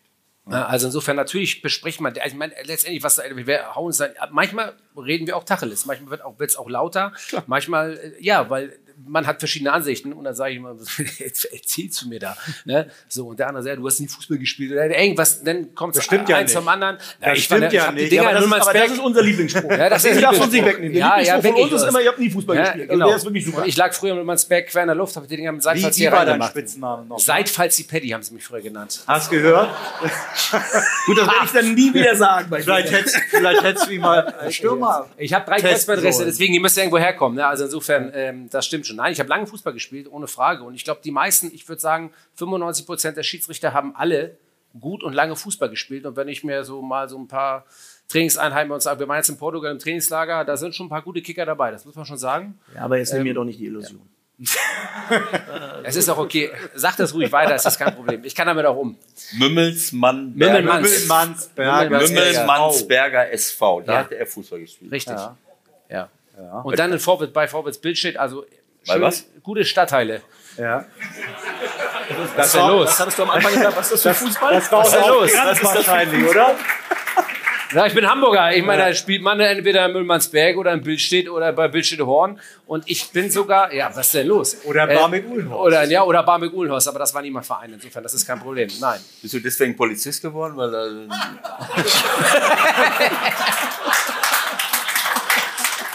Damit ich meine eigenen Kumpels einsperre. Nee, nee, das ist ganz geil. Nee, nee, das habe ich schon, äh, das habe ich schon, ähm, ich war ja erst Schiedsrichter geworden und dann, und dann Polizist. Insofern, das, äh, das war schon die richtige Reihenfolge. Nein, ich habe, ähm, ich bin gut aufgewachsen. Ich bin, ja klar, ich weiß, viele von euch kennen wahrscheinlich Müllernsberg oder in Hamburger Stadtteil. Ich bin ja in den 80er Jahren, 90er Jahren groß geworden.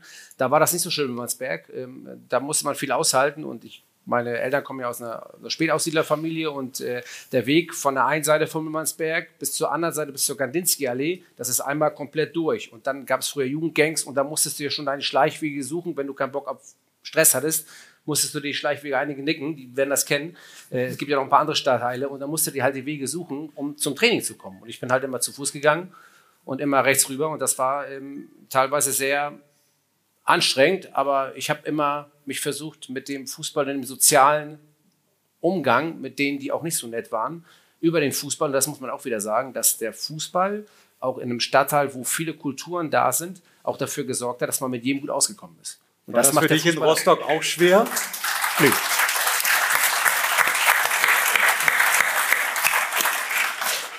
Nee.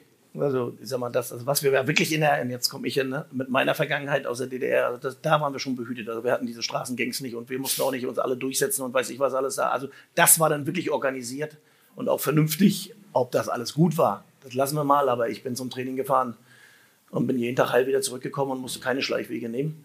Äh, also das war auch so, aber am Ende haben wir uns auch alle beim Fußball getroffen. Und, ja, klar. Und das ist auch übrigens das Gute am Fußball. Fußball verbindet überall. Ewald und ich haben ja noch mal heute Morgen versucht rauszufinden, wie du HSV-Fan werden konntest. Das war ja irgendwie 81, 82, 83. 80. 1980. Wie ging das in Rostock? Gar nicht. Ich gab immer zwei, ich gab immer eine Mannschaft, die du im Osten die Daumen gedrückt hast und eine im Westen. Und zu dem Zeitpunkt war der HSV, einige wissen es nicht mehr, aber es gab auch erfolgreiche Zeiten. ja. Zu dem Zeitpunkt hat man noch, war man eine der besten Mannschaften in Deutschland. Sag nochmal das Jahr. Sag nochmal das Jahr. Das heißt, Sport, Sportschau konnte man empfangen irgendwie, nehme ich an. Sportschau ne? konnte man empfangen. Auf jeden Fall habe ich mich dann irgendwann mal entschieden, äh, das ist es jetzt und das war es dann auch. Und seitdem habe ich das eigentlich immer verfolgt. Aber ich habe auch mein erstes Spiel nach der Wende dann wirklich hier, hier auch im, im Volksparkstadion gesehen gegen Juventus Turin. Das war mein erstes Spiel, was ich dann wirklich auch gesehen habe äh, vom HSV und war auch mein erstes Spiel, was ich dann nach der Wende. Champions League. Das War war das die Champions League? Ja, ich Lass glaub, uns über was anderes. Wir haben sich jetzt wieder zwei gefunden hier. ja, aber auch das Spiel wurde verloren. War das nicht 4-4? Nee, nee. Das, was ich aus meiner Sicht da 3-1 verloren. Ewald, hast du noch was gefunden auf deinem Handy? Oder? Ja, ich Den wollte, Stadtteil. Wo war das? Hamburger Osten.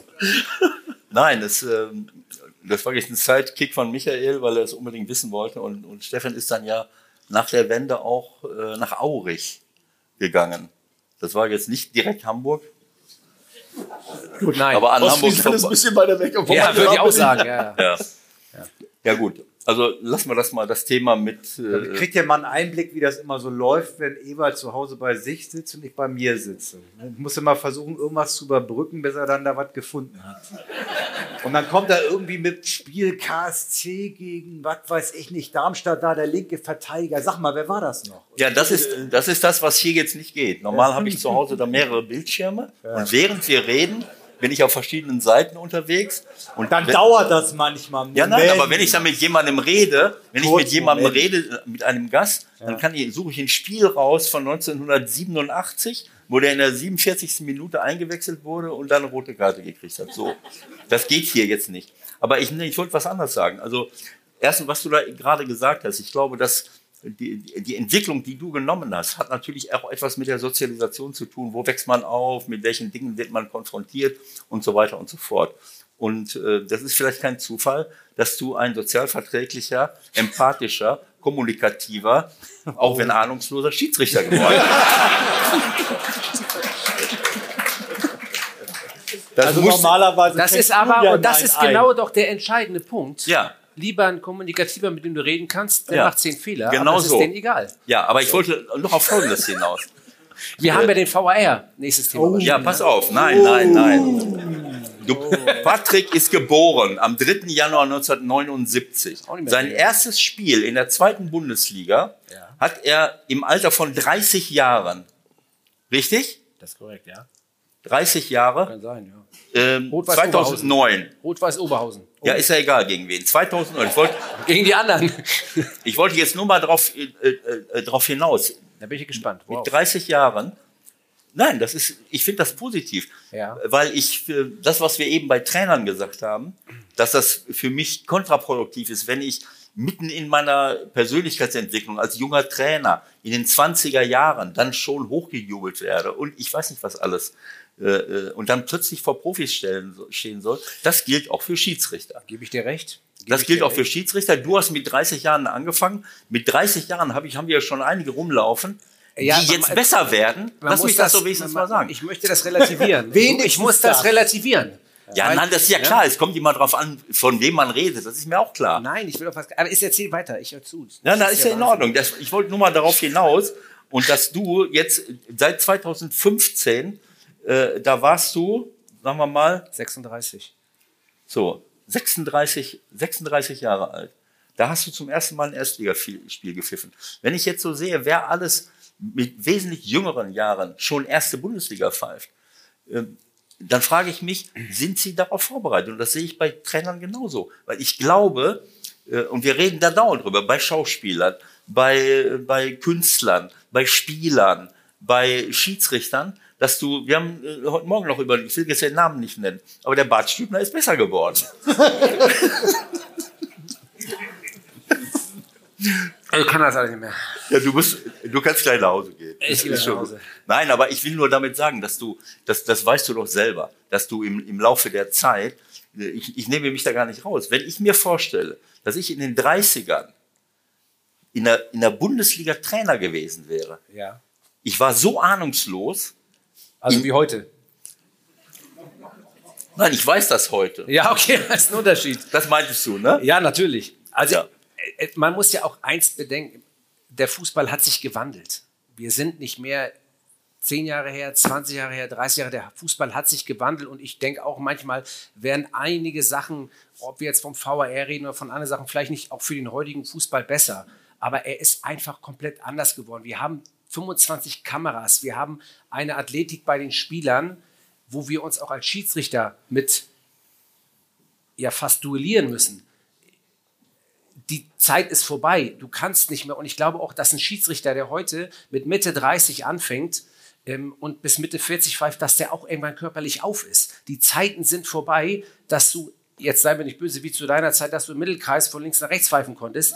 Die Zeiten, ja, ja, weil, wer, ja, äh, du, ja, äh, da muss ich bei aller Liebe, ich bin vorhin auf dem Lauf und auf dem, auf dem, auf dem Woodway, das ist ein selbst lauf, laufendes ähm, Laufband, 40 Tempoläufe gemacht, 15 Sekunden äh, mit 18 km/h. Das hast du in drei Bundesligaspielen zusammengelaufen, was ich heute gelaufen bin. So, die Zeiten haben, ich muss jetzt mal ein bisschen Schärfe rein, da merkt ihr, ne? So, die Das Zeiten. ist, ich werde ihn noch irgendwann haben. Ich muss ruhig sein. So, die. Zeiten, die Zeiten haben sich geändert. Was ich damit, gleich überspitzt das, was ich damit sage, dass ein Schiedsrichter, der irgendwann 45, 46, so wie ich bin, ich merke das körperlich irgendwann. Und dann muss man sich die Frage stellen, wenn du es körperlich nicht mehr schaffst, ob es dann noch Sinn macht, auch wenn du ein super sensationeller, empathischer, kommunikativer, über allen erhabener Schiedsrichter bist, ob es denn noch Sinn macht. Und da muss man sich wirklich die Frage stellen, weil sich der Fußball geändert hat. Aber, also gehe ich, grätsch ich mal rein. Trotzdem Ja. finde ich, dass der Fußball sich so verändern kann, wenn du die Entscheidung triffst, mit 46 aufzuhören, Ja. weil du sagst, ich bin durch, Ja. dann kann ich es nachvollziehen. Okay. Wenn du dir aber noch zwei Jahre zutraust, ich sag mal jetzt nicht Champions League alle, Serie, alle drei Ja. Tage, aber einmal die Woche zu pfeifen, ob es Ja. dritte, zweite ist, dann verstehe ich nicht, warum wir die Altersgrenze nicht verändern, weil auch das hat sich verändert. Der gesundheitliche Zustand, der Fitnesszustand, Ja. der, ne? Also ich sag mal, ich habe noch Bilder im Kopf, jetzt können wir sagen, zu Ewald-Zeiten. Da sah der Schiedsrichter aber auch wirklich so aus, als wenn er nur den Kreis laufen konnte. Und hat auch gereicht. Ja, ich äußere mich nicht zu Kollegen, aber Ich will ja nur sagen, ne? also auch das hat sich ja, auch das hat sich erinnern, ja. gewandelt. Nur die entscheidende Frage ist ja, wenn du die Entscheidung triffst für dich und sagst, mit 46 bin ich durch. Oder ich schaffe es eben halt nicht Samstag, Mittwoch, Samstag, Mittwoch, aber ich schaffe. Ja. So, dann verstehe ich nicht, warum wir uns nicht dem auch anpassen und sagen, weil ihr macht auch Trainingslager, Vorbereitung und Ja. weiß ich was alles. Und wenn du die Parameter schaffst, Ja. dann verstehe ich nicht, warum wir Leute rausnehmen, die wir vielleicht gar nicht rausnehmen müssen, um, ich sage jetzt mal bitte, und dann rede ich und das redest, dann würde ich mal, da kommt wieder einer von der A-Jugend Ja, ich weiß, was und dann in dem Spiel Ja. fängt er an, äh, seine Sporen zu verdienen, wo ich denke, ja, vielleicht nicht das richtige Spiel, weil ich muss morgen zum Arbeitsamt. Also ist vielleicht auch nicht so prickelnd für jemanden. Ich Ne? kann das, ich kann Herr das Brüch 100% möchte jetzt, glaube ich, ein bisschen länger pfeifen. Guter Punkt, ich soll Ja. schon grüßen, habe ich vorhin angerufen. Ja. Ja, und wusste nicht, mit wem ich hier zusammensitze. Der hat gleich wieder er aufgelegt. Als ich den? Namen gesagt hat, hat er wieder aufgelegt. Musste ich ihn wieder anrufen. Ja? Nein, ich soll euch, er hat Uns von Brüch grüßen. ich soll euch von Felix Brüch grüßen, weil er gesagt hat, das sind Trainertypen, mit denen kann man mal anecken, aber die sind Aber er ehrlich. nicht. Und das ist, nicht. nein. Der Ja, braucht jetzt hier nur Scheiße. Ja, wir reden kurz von Trainertypen. Ich soll euch Also. natürlich alle grüßen. Er hat gesagt, weil das Trainertypen sind, mit denen man immer mal wieder seine Reiberei hat, aber bei denen weiß man, wann er ist und das ist immer schön, sich mit denen äh, sozusagen zu messen. Also Felix sieht ja vieles im, im, Wettkampf, was ich auch gut finde und der hat sich das Kreuzband gerissen mit 48 und der wird und will wiederkommen und äh, äh, soll er machen. Und da ist, die haben ja diese Altersgrenze, die es ja offiziell nie gab, die ähm, die ist aufgelöst und insofern werden jetzt auch sicherlich die Kriterien dafür sorgen, dass man als Schiedsrichter, denn wenn du alles bestehst, auch weiterpfeifen kannst. Willst du denn nun auf oder willst du auch länger machen? Ähm, ich bin ganz ehrlich, ich war ein Befürworter der Altersgrenze, weil ich auch aufgestiegen bin, weil irgendwann irgendeiner aufgehört hat.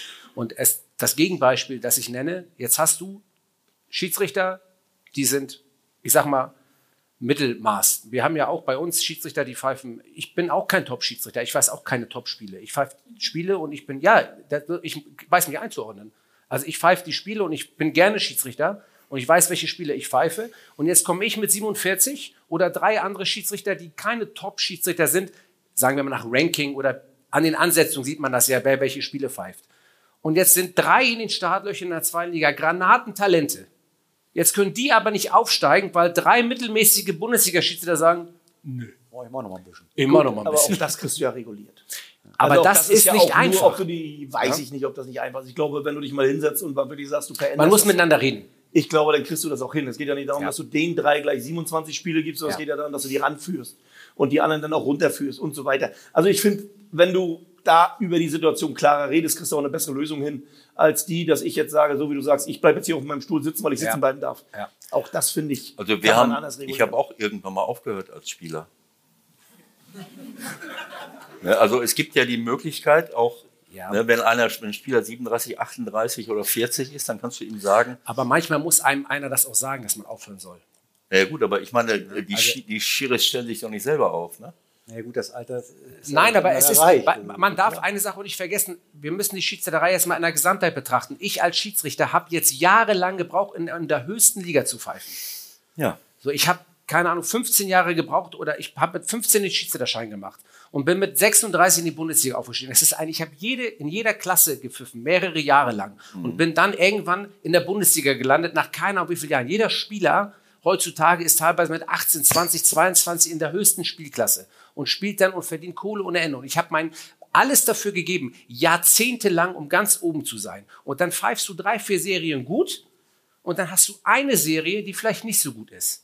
Und dann bist du vielleicht von der Bewertung her ganz unten. Soll denn dieser Schiedsrichter absteigen, der 20 Jahre lang dafür gekämpft hat, ganz oben zu sein, weil der ein schlechtes Jahr hat, weil man sagt, jetzt machen wir Arbeit in einem prinzipiellen, prinzipiellen Leistungsprinzip und der soll jetzt absteigen und dann kommt der nächste hoch und du hast dein Leben lang dafür gekämpft, da oben zu sein. Wir können uns nicht mit Fußballern im Leistungsprinzip der Fußballer vergleichen. Nein, und ist Leistung ist ja auch subjektiv. Ich bin gleich fertig. Weil ich muss jetzt einen Monolog halten. Das, das Leistungsprinzip in der Schiedsrichterei ist subjektiv.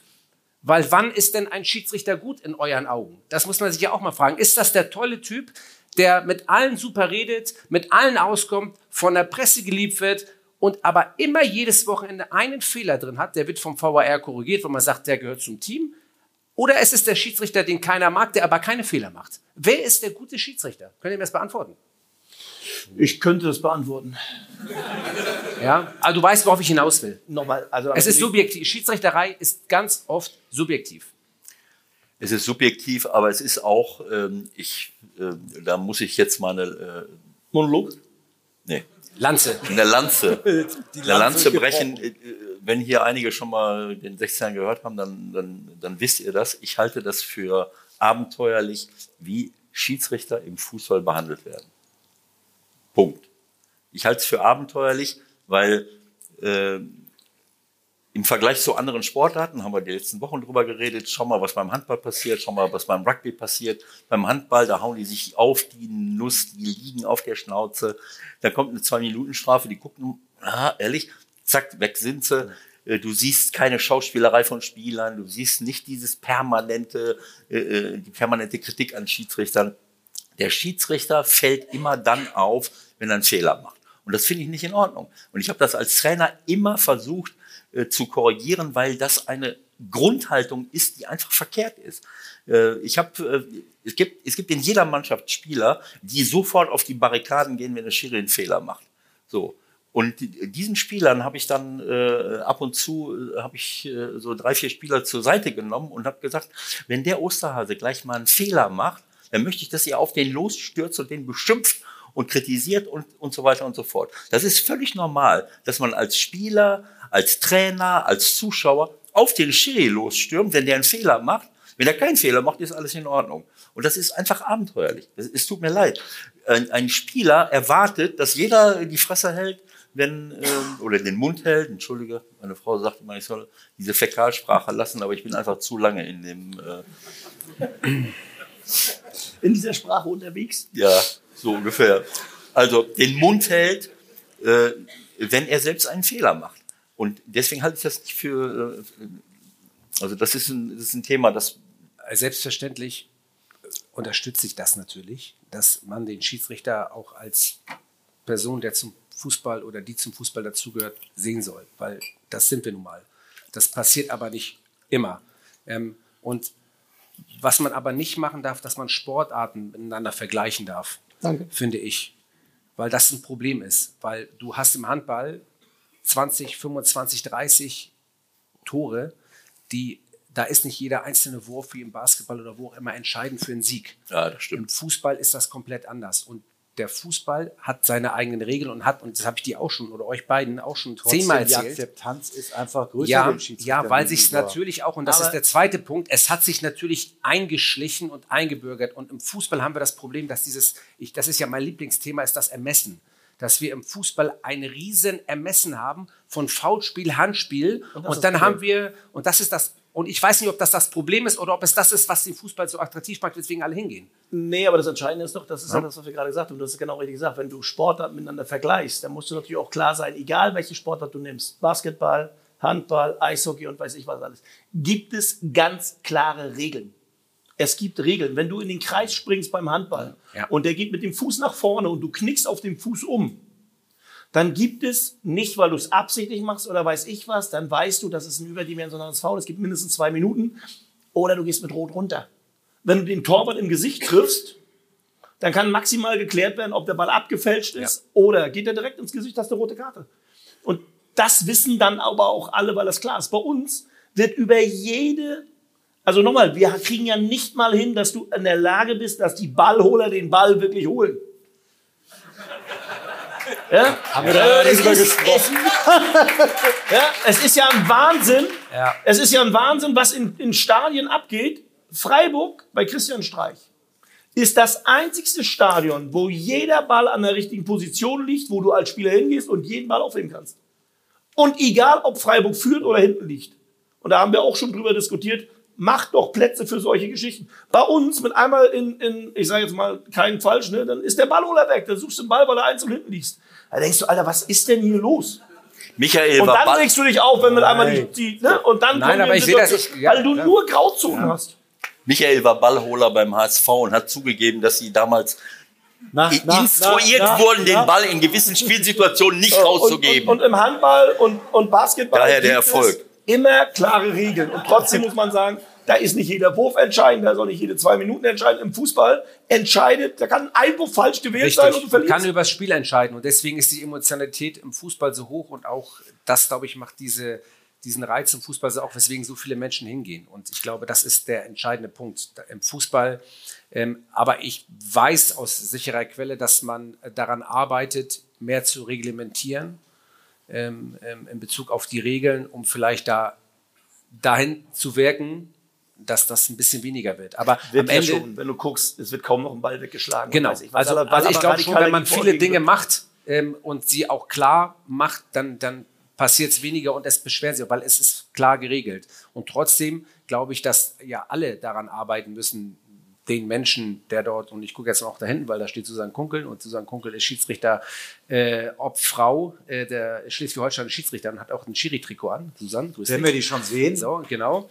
Ähm, das muss man, ja, einen Applaus bitte. Die, schenkt das Bier aus. Ähm, und ob Frau oder Mann, die dort in der Mitte stehen, es geht um das Akzeptieren dieser Tätigkeit. Als Fan, als Trainer, und auch innerhalb der Schiedsrichterei um das Akzeptieren dieser Tätigkeit und nicht ständig beschimpfen, beleidigen, das kriegen wir ja alle ab, ob Social Media oder wo auch immer, einfach mal akzeptieren und auch vielleicht mal dankbar sein, dass das einer macht. Ich kriege jetzt viel Geld dafür, dass ich da stehe. Ich habe auch viel dafür geopfert. Ich will nicht rumheulen. Aber es sind auch 50.000 auf den Amateurplätzen unterwegs, die um 10.30 Uhr auf dem Acker dritte Herren MSV gegen Bildschirm Horn pfeifen, dafür einen Zehner kriegen und sich beschimpfen lassen müssen. Und das ist Kacke. So. Ja.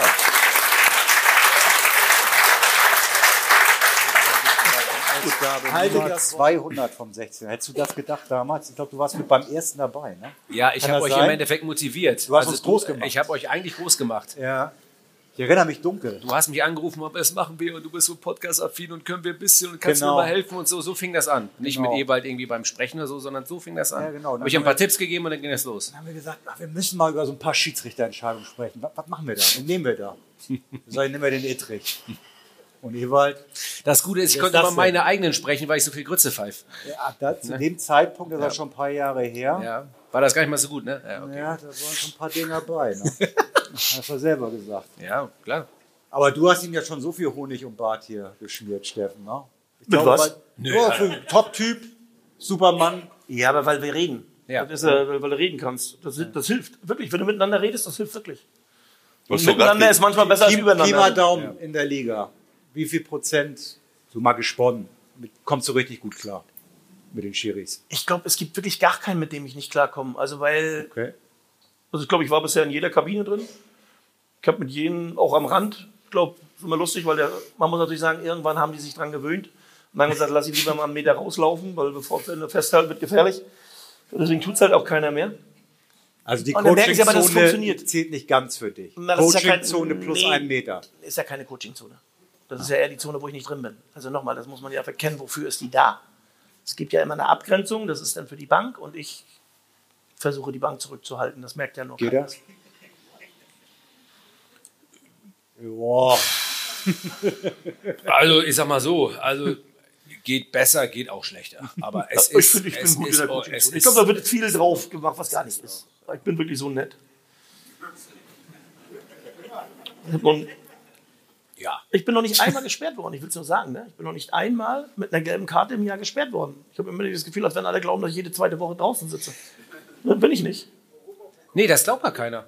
Ja, aber hast gesehen, warum? Ne? Ja. Da habe ich die gelb-rote Karte gekriegt, weil, Weil das gar nicht mal so gut war, meinst du? na, weil der türkische Kollege keine Ahnung hatte. Warte mal, oh, oh warte mal, Dennis Eitikin ruft gerade an. Nein, nein, nein. Also mit Dennis komme ich übrigens sehr gut klar, weil den kenne ich aus der Regionalliga. Also mit dem habe ich in der Regionalliga angefangen. Das stimmt. Also das ist ich aber habe ganz alles. interessanterweise, ich habe eben mein Handy angemacht, zwei Mitteilungen, Aitikin Jablonski. Ja, ist ja klar, logisch. Ja. Schöne Grüße. Und beide, ich und beide kann sagen, so, und beide gehören dazu und sagst, da kommst du am besten mit klar. Das heißt, das alte Kind, als äh, du in der Regionalliga trainiert hast? Oder? Das ist ganz witzig gewesen. Ich war in Magdeburg Trainer. Und Dennis hat gepfiffen und ich habe dann in meiner ruhigen Art ihm versucht zu klären, dass er Scheiße pfeift. und dann hat er sich nicht beschwert, dass ich ihn angeschrien hat, sondern kam auf mich zu und hat gesagt, du hast nicht mal gegrüßt. Ah, genau. Ich habe ihn angeguckt und habe gedacht, ich, die Szene war völlig egal, ging, ging, nicht mehr um Fußball. Ich habe ihn angeguckt und gesagt, wieso habe ich dich nicht gegrüßt? Hä, ich grüß doch, was ist mit dir? Also wirklich, ich war so perplex. Und dann bin ich in der Halbzeitpause beim Runter gesagt, du, das müssen wir klären jetzt hier. Guten Tag. Nee, und dann sagt er, ich bin rausgekommen und du hast dich bewusst umgedreht. Ich sag, du hast so eine Macke im Kopf, ganz ehrlich, ich habe mich doch nicht bewusst umgedreht. Kann das auch sein, dass ich dich nicht gesehen habe, wirklich. Und dann war es aus und seitdem funktioniert es aber. Funktioniert auch sehr gut, aber das war die erste Begegnung, die wir wirklich hatten. Ich habe ihn nicht gegrüßt. Ich habe ihn angeguckt wie ein Auto. Ich hab gesagt, Hä? was ist denn jetzt los? Da ging es auch nicht mehr darum, pfeift er gut, pfeift er schlecht, sondern es war einfach. Wir waren ja vorhin bei Führungspersönlichkeiten. Ne? So, und wenn ich, wenn so ein Schiedsrichter, ähm, wen der alles führen muss auf dem Ja. Platz und wen dem er auch außerhalb des Platzes, und es ist ja im Endeffekt, wenn ja alle Schiedsrichter, du musst ja alles machen, ob das nun, ich weiß nicht, ob wir auf das Thema noch kommen, mit Bälle werfen oder mit Pyro oder mit äh, Drei-Stufen-Plan. Am Ende bleibt alles am Schiedsrichter hängen. Er entscheidet. Er muss die 22 Akteure führen, er muss die, irgendwie die Zuschauer führen, wenn es lange mit dem VAR dauert am Schiedsrichter. Und wenn du das kannst, dann bist du einfach auch, und ein Schiedsrichter ist eine Führungspersönlichkeit. Und manchmal kommen so Sprüche, vielleicht auch mit Absicht, um gewisse Dinge abzulenken. Und das ist halt auch Führung. Und das muss man als Schiedsrichter können. Und das ist dann auch wieder vielleicht ein Punkt, den du dann im Alter mit Erfahrung ähm, auch mehr lernst als, als junger Schiedsrichter. Und auch da muss man aber auch eingestehen, dass junge Schiedsrichter auch ja lernen müssen, wie auch junge Spieler. Ja, aber das hast du Aber nicht unbedingt in der ersten Bundesliga. Nee, Aber Dennis ist ja das beste Beispiel. Ich glaube, der hat, wenn du ihn gesehen hast, wie er am Anfang gepfiffen hat, auch in der zweiten Liga, wie er sich da verhalten hat Ja. und wie er sich jetzt verhält, das ist mal ein Riesenunterschied. ja, total. Also der hat sich selbst dann auch überprüft und dann auch Musst du auch. mit sich selbst gearbeitet. Ne? Das muss man schon sagen. Weil am Anfang kam er nicht so rüber wie jetzt. Gab, Ja, glaube ich, auch Zeiten, war mit Abstand das unbeliebteste. Ja, das, das stimmt. Die hat er abgegeben, die Krone. Das stimmt. Das ja Hast, hast du am. Sehr gut. Hast du den Kollegen äh, beobachtet, der in Berlin äh, die Tennisspiele geleitet hat? Und hast du mit ihm gelitten? Äh, du meinst, ja, aber das geht uns ja allen jetzt gerade so, ne? Also und gelitten. Was heißt, hat nichts mit Leid zu tun, ne? Also Na ja, das ist gut. Ja, das ist, das ist, das war, das war Daniel Schlager. Der pfeift übrigens gerade das äh, Pokalspiel. Wie steht's? Das gerade läuft. Ich glaube 0 zu 1. Ähm, Stuttgart spielt auswärts, glaube ich, in Ja, Leverkusen. ja. Genau, ja. 0 zu 1. Genau. Also stand es eben gerade. Der pfeift auch das Spiel, ja. Und äh, ja, was heißt mit gelitten? Und auch das ist wieder eine Sache von Führung. Wie gehe ich damit um? Wie, auf der einen Seite die Fans, die protestieren, auf der anderen Seite die Spieler, die kalt werden und irgendwie vielleicht weitermachen wollen. Auf der anderen Seite verstehen der Prozess, auf der anderen Seite die anderen, die sagen, ich verstehe das nicht. Und auch da musst du wieder gucken, was mache ich und wann höre ich auf und wie lange lasse ich das laufen. Das ist ja jetzt auch wiederum was ganz Neues. Äh, Da werden wir uns jetzt diese Woche auch nochmal committen mit den Schiedsrichtern äh, und, äh, und gucken, wie wir mit dem Thema umgehen. Da wird es Vorgaben geben und dass wir zumindest eine einheitliche Linie fahren, wie mit dem Thema weiter umgegangen wird. Ähm, muss mich auch gar nicht weiter zu äußern, weil das sehr, sehr, ist ja alles politisch heutzutage, aber Ich meine, ist das halt hat ein Thema, 32 schwierig ist. Minuten gedauert. Ja. Und wenn ich dich richtig verstanden habe, als wir darüber gesprochen haben, hat er als Schiedsrichter die alleinige Verantwortung zu sagen, okay, jetzt ist der Punkt erreicht, jetzt ist Feierabend, jetzt brechen wir das Spiel hier ab. Ja, weil auch da gibt es ja drei Stufen. Also du musst ja, du musst ja, es ist wie bei Pyro, es ist wie bei anderen Sachen. Du sagst erst, okay, alles klar, Stadion durchsuche, dann sagst du, okay, wir gehen in die Kabine und als letztes sagst du, ich breche ab. Aber dazwischen sind ja ganz viele Räume. Dieses berühmte Wort Verhältnismäßigkeit, das musst du ja irgendwo wahren. Nur irgendwann sagst du, wenn das jetzt nicht mehr aufhört, wie soll ich jetzt bis, bis Mitternacht warten oder was? Also irgendwann musst du halt eine Entscheidung treffen und die triffst du natürlich in Absprache mit der, mit dem, es ist ja immer, man sagt das ja immer so, ne? in einem Fußballstadion ist ja nicht die Polizei diejenige, die das Recht hat, sondern derjenige, der der Veranstaltungsleiter ist in dem Fall. Ja? Hört sich ja so hochtrabend an. Und mit dem besprichst du das dann, was sagt die Polizei, wenn jetzt abgebrochen wird, was ist mit Abmarsch. Also all das musst du mit einfließen lassen in deine Entscheidung. Am Ende bin ich derjenige, der sagt, Ende. Ja, und das ist eine Verantwortung. Und das ist eine Verantwortung. Da bin ich nachher der Doofmann, der das heißt, der hätte aber abgebrochen, der hätte aber das, das noch und das und das noch machen sollen. Und da überlegt man sich schon ganz genau, wie gehe ich damit um, weil es am Ende am Schiedsrichterteam hängen bleibt. Wie habt ihr es wahrgenommen? Berlin oder gar nicht? Ewald. Ich habe für das Kon Konferenz geguckt und habe gedacht, Das war abends, egal. ja, wir, gibt doch noch andere, es gibt doch noch andere Spiele. Es gibt doch noch andere Das war, die, Spiele. das war die Wiederholung, ne? Nein, es gibt doch noch andere Spiele. Und dann habe ich immer gedacht, wieso ist denn das immer noch nicht zu Ende? Ne?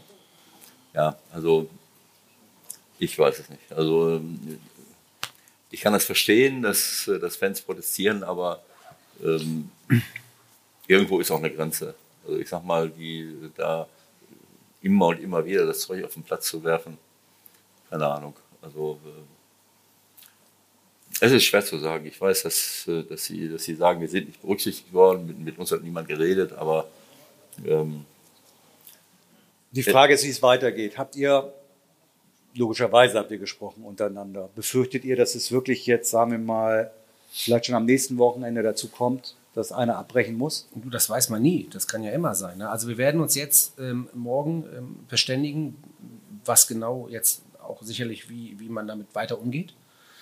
Äh, und dann schauen wir mal. Also ich habe jetzt auch keine Paradelösung, muss ich ganz ehrlich sagen, weil du musst ja auch, du kannst ja nicht, eine, du kannst ja 20 Minuten, vielleicht wird es auch sagen, pass auf, wenn das dann 20 Minuten beendet, ich, man muss halt gucken, man muss alle Mittel ausschöpfen. Ich, äh, ich habe keine Paradelösung, muss ich ganz ehrlich sagen. Ich bin ja, ähm, bin ja jemand, der da auch versucht, viel zu reden und viel zu machen, aber irgendwann musst du halt entscheiden. Und dann muss halt irgendwann sagen, jetzt ist gut. So. Und ich glaube aber nicht, ich weiß nicht, ob es dann aufhört, muss ich ganz ehrlich sagen. Das ist ja die Frage, hört es dann auf? Weil ja ganz klar gesagt wird, wir machen weiter, weil wir wollen was zum Ausdruck bringen und wenn wir das nicht so machen, dann werden wir nicht gehört. Insofern, ich kann viele Dinge verstehen. Wir leben ja auch Ja, wir haben Demonstrationsrecht und ich finde auch gut, dass wir sowas haben, äh, dass wir Dinge haben, über die wir uns äußern können und äußern dürfen in unserem Land. Das finde ich toll. Ähm, und äh, trotzdem ist ja irgendwo auch ein Fußball ja irgendwo auch ein geschützter Raum. Es ist ein total schwieriges Thema und ja, manchmal, wie Steffen sagt, man muss reden, aber manchmal hilft halt reden auch nicht mehr, man muss entscheiden. Und das ist auch schwierig, ehrlicherweise. Aber die Entscheidung dann so zu fällen, dann hört's, also es wird nicht aufhören. Eben, das meine ich ja. Das Also entweder setzen sich an den Tisch und nehmen jetzt die Jungs wirklich mit, weil die Kultur, die wir hier haben, die haben wir in keinem anderen Land. Das muss man mal deutlich sagen. Ja. Und wir zerhauen uns gerade die Kultur, wenn wir nicht aufpassen. Auch das muss man sagen. Genau. Und das, was sie zum Ausbruch bringen, ist dann vielleicht eine Mehrheit, die dann nicht das andere darstellen. Also du kannst nicht die Kurve rausnehmen und sagen, äh, wir haben ja einen Mehrheitsbeschluss. Was es bedeutet Mehrheit? Also ich finde, wenn du nicht diskutierst und wenn du nicht redest, dann wird das nicht aufhören. Und das heißt jetzt nicht, ob ich es gut finde oder schlecht finde, sondern es ist einfach so, dass wir sagen, es wurde eine Entscheidung getroffen über diejenigen, für die der Sport gemacht wird. Ja. Und dass wir dann sagen, Oh. Und deswegen aber nicht, nicht falsch verstehen, ich finde es auch nicht gut, dass jedes Spiel zehn Minuten unterbrochen wird oder weiß ich was. Aber ähm, eine Lösung finde ich nicht, indem ich mich hinstelle und sage, wir haben eine Mehrheit, wo ich denke, warte mal, was für eine Mehrheit? Ja. Was ist denn die Mehrheit? Ja, da hast du recht. So, und wenn ich dann auch noch höre, dass gesagt wird, okay, wir machen das alles heimlich, dann stellt sich auch der Grund, okay, warum mache ich es denn so? Weil ich mich der Verantwortung dann nicht vor meinen Jungs stelle und sage, ich war jetzt derjenige, der es gemacht hat. So deutlich muss man es ja auch sagen. Weil wenn ich eine Meinung habe, und es gibt Vereine, die eine klare Meinung haben, die dafür sind, es gibt Vereine, die dagegen sind, aber es gibt eine ganze Menge Vereine, die sich, ich sag mal, unter dem Deckmantel der Anonymität versteckt haben. Und das verstehe ich, wenn Leute dann sagen, du pass auf, so funktioniert das nicht. Und deswegen sage ich ja, und am Ende spielen wir Fußball für die Jungs draußen und nicht für uns. Also die DFL hat sicherlich. Die DFL hat zu tun. Und die DFL muss sich was überlegen. Nur die Frage ist halt in der jetzigen Situation, wie soll der Plan B aussehen? Ja? Also was haben sie überhaupt den Fans anzubieten? Das wird spannend. Wir hatten schon mal eine Abstimmung, die gegen, gegen den Einstieg von Investoren äh, ausgefallen ist. Und dann hieß es plötzlich, jetzt müssen wir aber nochmal diskutieren. Jetzt ist, ja, jetzt ist die Entscheidung andersrum äh, ausgefallen, warum auch immer. Und jetzt sagen bestimmte Leute, ja, jetzt können wir aber nicht nochmal äh, abstimmen, weil äh, jetzt ist ja die Entscheidung gefallen. Also äh, das ist, das ist so so Du ein... meinst, es ist eine interessante Demokratie. Es ist ein interessantes Verständnis von Demokratie. ne? Wenn die Abstimmung so läuft, wie ich mir es vorstelle. Äh, Ich verliere eine Abstimmung und stimme so lange ab, bis ich sie gewonnen habe. So, Okay. das kennst du doch, oder? Also wir hatten immer 98 Prozent. Von Anfang an, ne? So, wenn wir gerade lachen, ich weiß, das ist ein Thema, das uns alle interessiert, aber es ist auch ganz schön, ganz schön ernst. Wollen wir noch ein bisschen lachen, lieber? VAR. Ja. VAR. Ja, wieso darfst du eigentlich nicht mehr VAR sein? Weiß ich, ich. Weil du bist doch eigentlich der perfekte Mann dafür. Wer sagt das? Ja, habe ich gehört. Na, weil du ja Ahnung hast vom Fußball. als Also Dennis und ich zum Beispiel, wir sind nicht äh, Videoassistenten, weil wir lieber auf dem Platz stehen. Also du wolltest das so. Ich. ich muss das jetzt ähm, diplomatisch ausdrücken. Ja. Es sind nicht so viele Plätze da, die das machen und ähm, dann hat man die Entscheidung getroffen und die habe ich dann mitgetragen, zu sagen, okay, dann ist das auch gut so und dann stehe ich halt lieber auf dem Platz und bin halt lieber Offizieller und Schiedsrichter in den ersten drei Ligen, ähm, als Videoassistent zu sein und vielleicht können das andere besser als ich und dann ist die Entscheidung akzeptiert und so ist das auch okay.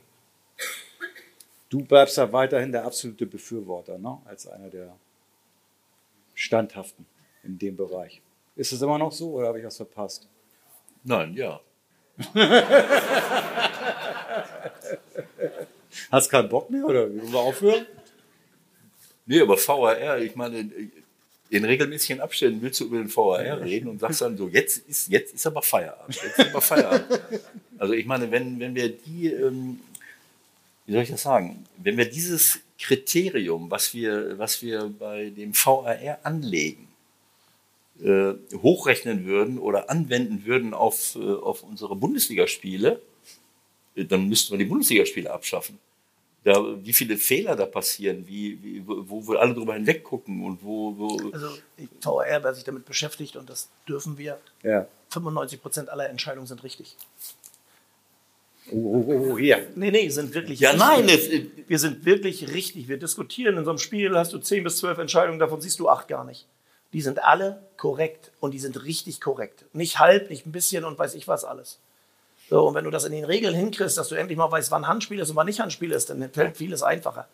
So. Ey, müssen wir nicht so angucken. Ich mach die Regeln. Nochmal, ich will damit nur sagen, also ich bin, ich will damit nur sagen, also ich, da ich mich ja mit dem Thema beschäftige und ja auch viele Kollegen dann sagen, sie finden das nicht gut und weiß ich was alles, also bei einer Quote von 95 Prozent, also bitte seid mir nicht böse, das Also kann du so brauchst dann sein. auch keinen äh, Ex-Profi sozusagen als Aufpasser. Ich glaube, du kannst Sachen verbessern, aber daran arbeiten alle. Und ich glaube, du kannst auch Sachen nehmen, indem der Trainer vielleicht irgendwann mal wirklich die Möglichkeit zu, zu sagen hat, doch guck jetzt bitte mal nach.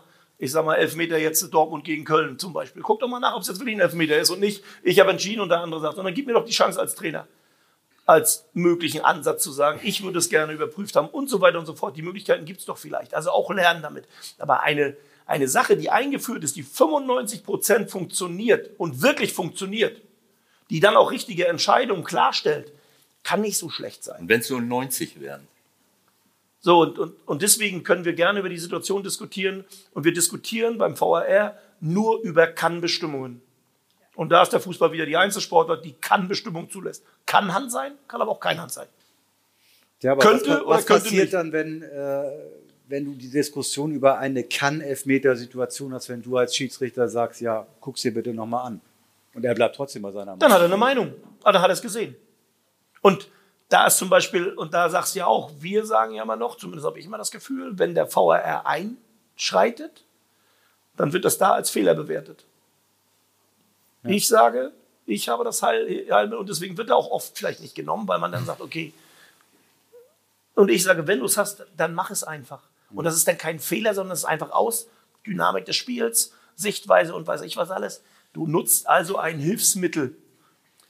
Da sprichst du einen, ganz wunden Punkt bei mir an. Kann sein. Also im positiven Sinne wund. Danke. Äh, weil Wir wieder ist- einer Meinung. Perfekt. ist, ja, ja, ohne Frage. Also, im- also zum einen das Gros, wir unterhalten uns natürlich über den menschlichen Fehler, der dann passiert. Dann übersieht der VAR irgendwas und das war klar falsch und das ist dann halt, und warum hat er es nicht gesehen? Äh, Oder über die Kannbestimmung. Das sind diese 5%, die dann alle irgendwie, wo alle ausflippen. Und darüber diskutieren wir. Und es ist in der Tat so, dass es bei uns wirklich so ist, weil wir haben ja als Schiedsrichter diese, diesen, diesen Drang, alles richtig zu machen. Und das wird auch bei uns immer so gesehen, dass wir uns teilweise selber ächten, wenn wir einen Fehler machen auf dem Platz, den wir vielleicht hätten sehen können. Es ist uns aber nicht gelungen. Ich habe ein Spiel in Bochum jetzt gehabt, Bochum gegen Augsburg, 89. Minute. Normalerweise hätte Bochum 3-0 gewinnen müssen. 89. Minute, Handspiel. Konnte das aus meiner Position nicht sehen. Da muss, stehst du als Schiedsrichter und dann gibt es ein Handspiel, diese Position. Jetzt kann man sich drüber vielleicht noch diskutieren, macht er das mit Absicht, ja oder nein, aber nach den Kriterien ist es ein Handspielende. Ist aber ein Handspiel, der verhindert einen Torschuss. Genau, es ist ein Handspiel. Es ist, nach, es ist ein Handspiel. So, und dann ist es so, dass ich dann natürlich einen Fehler auf dem Platz gemacht habe. Das heißt, ich werde in meiner Beurteilung, habe ich einen Fehler gemacht. So, und dann ist es immer noch so, dass wir dann den Videoassistenten nicht zwingend, äh, das ist ja ein Hilfsmittel, das ist ja ein Teil des Teams. Das ist wie ein Assistent, wie der vierte Offizielle ist der Videoassistent ein Teil des Teams, ein Mensch, der da sitzt, der mich unterstützt, in meiner Leistung das Richtige zu machen. Und ähm, das müssen wir uns auch als Schiedsrichter einfach auch mal sagen, dass das dazugehört. Und in der Dynamik des Spiels gehen Sachen durch und dann ist es halt in der Gesamtheit gut gelöst worden.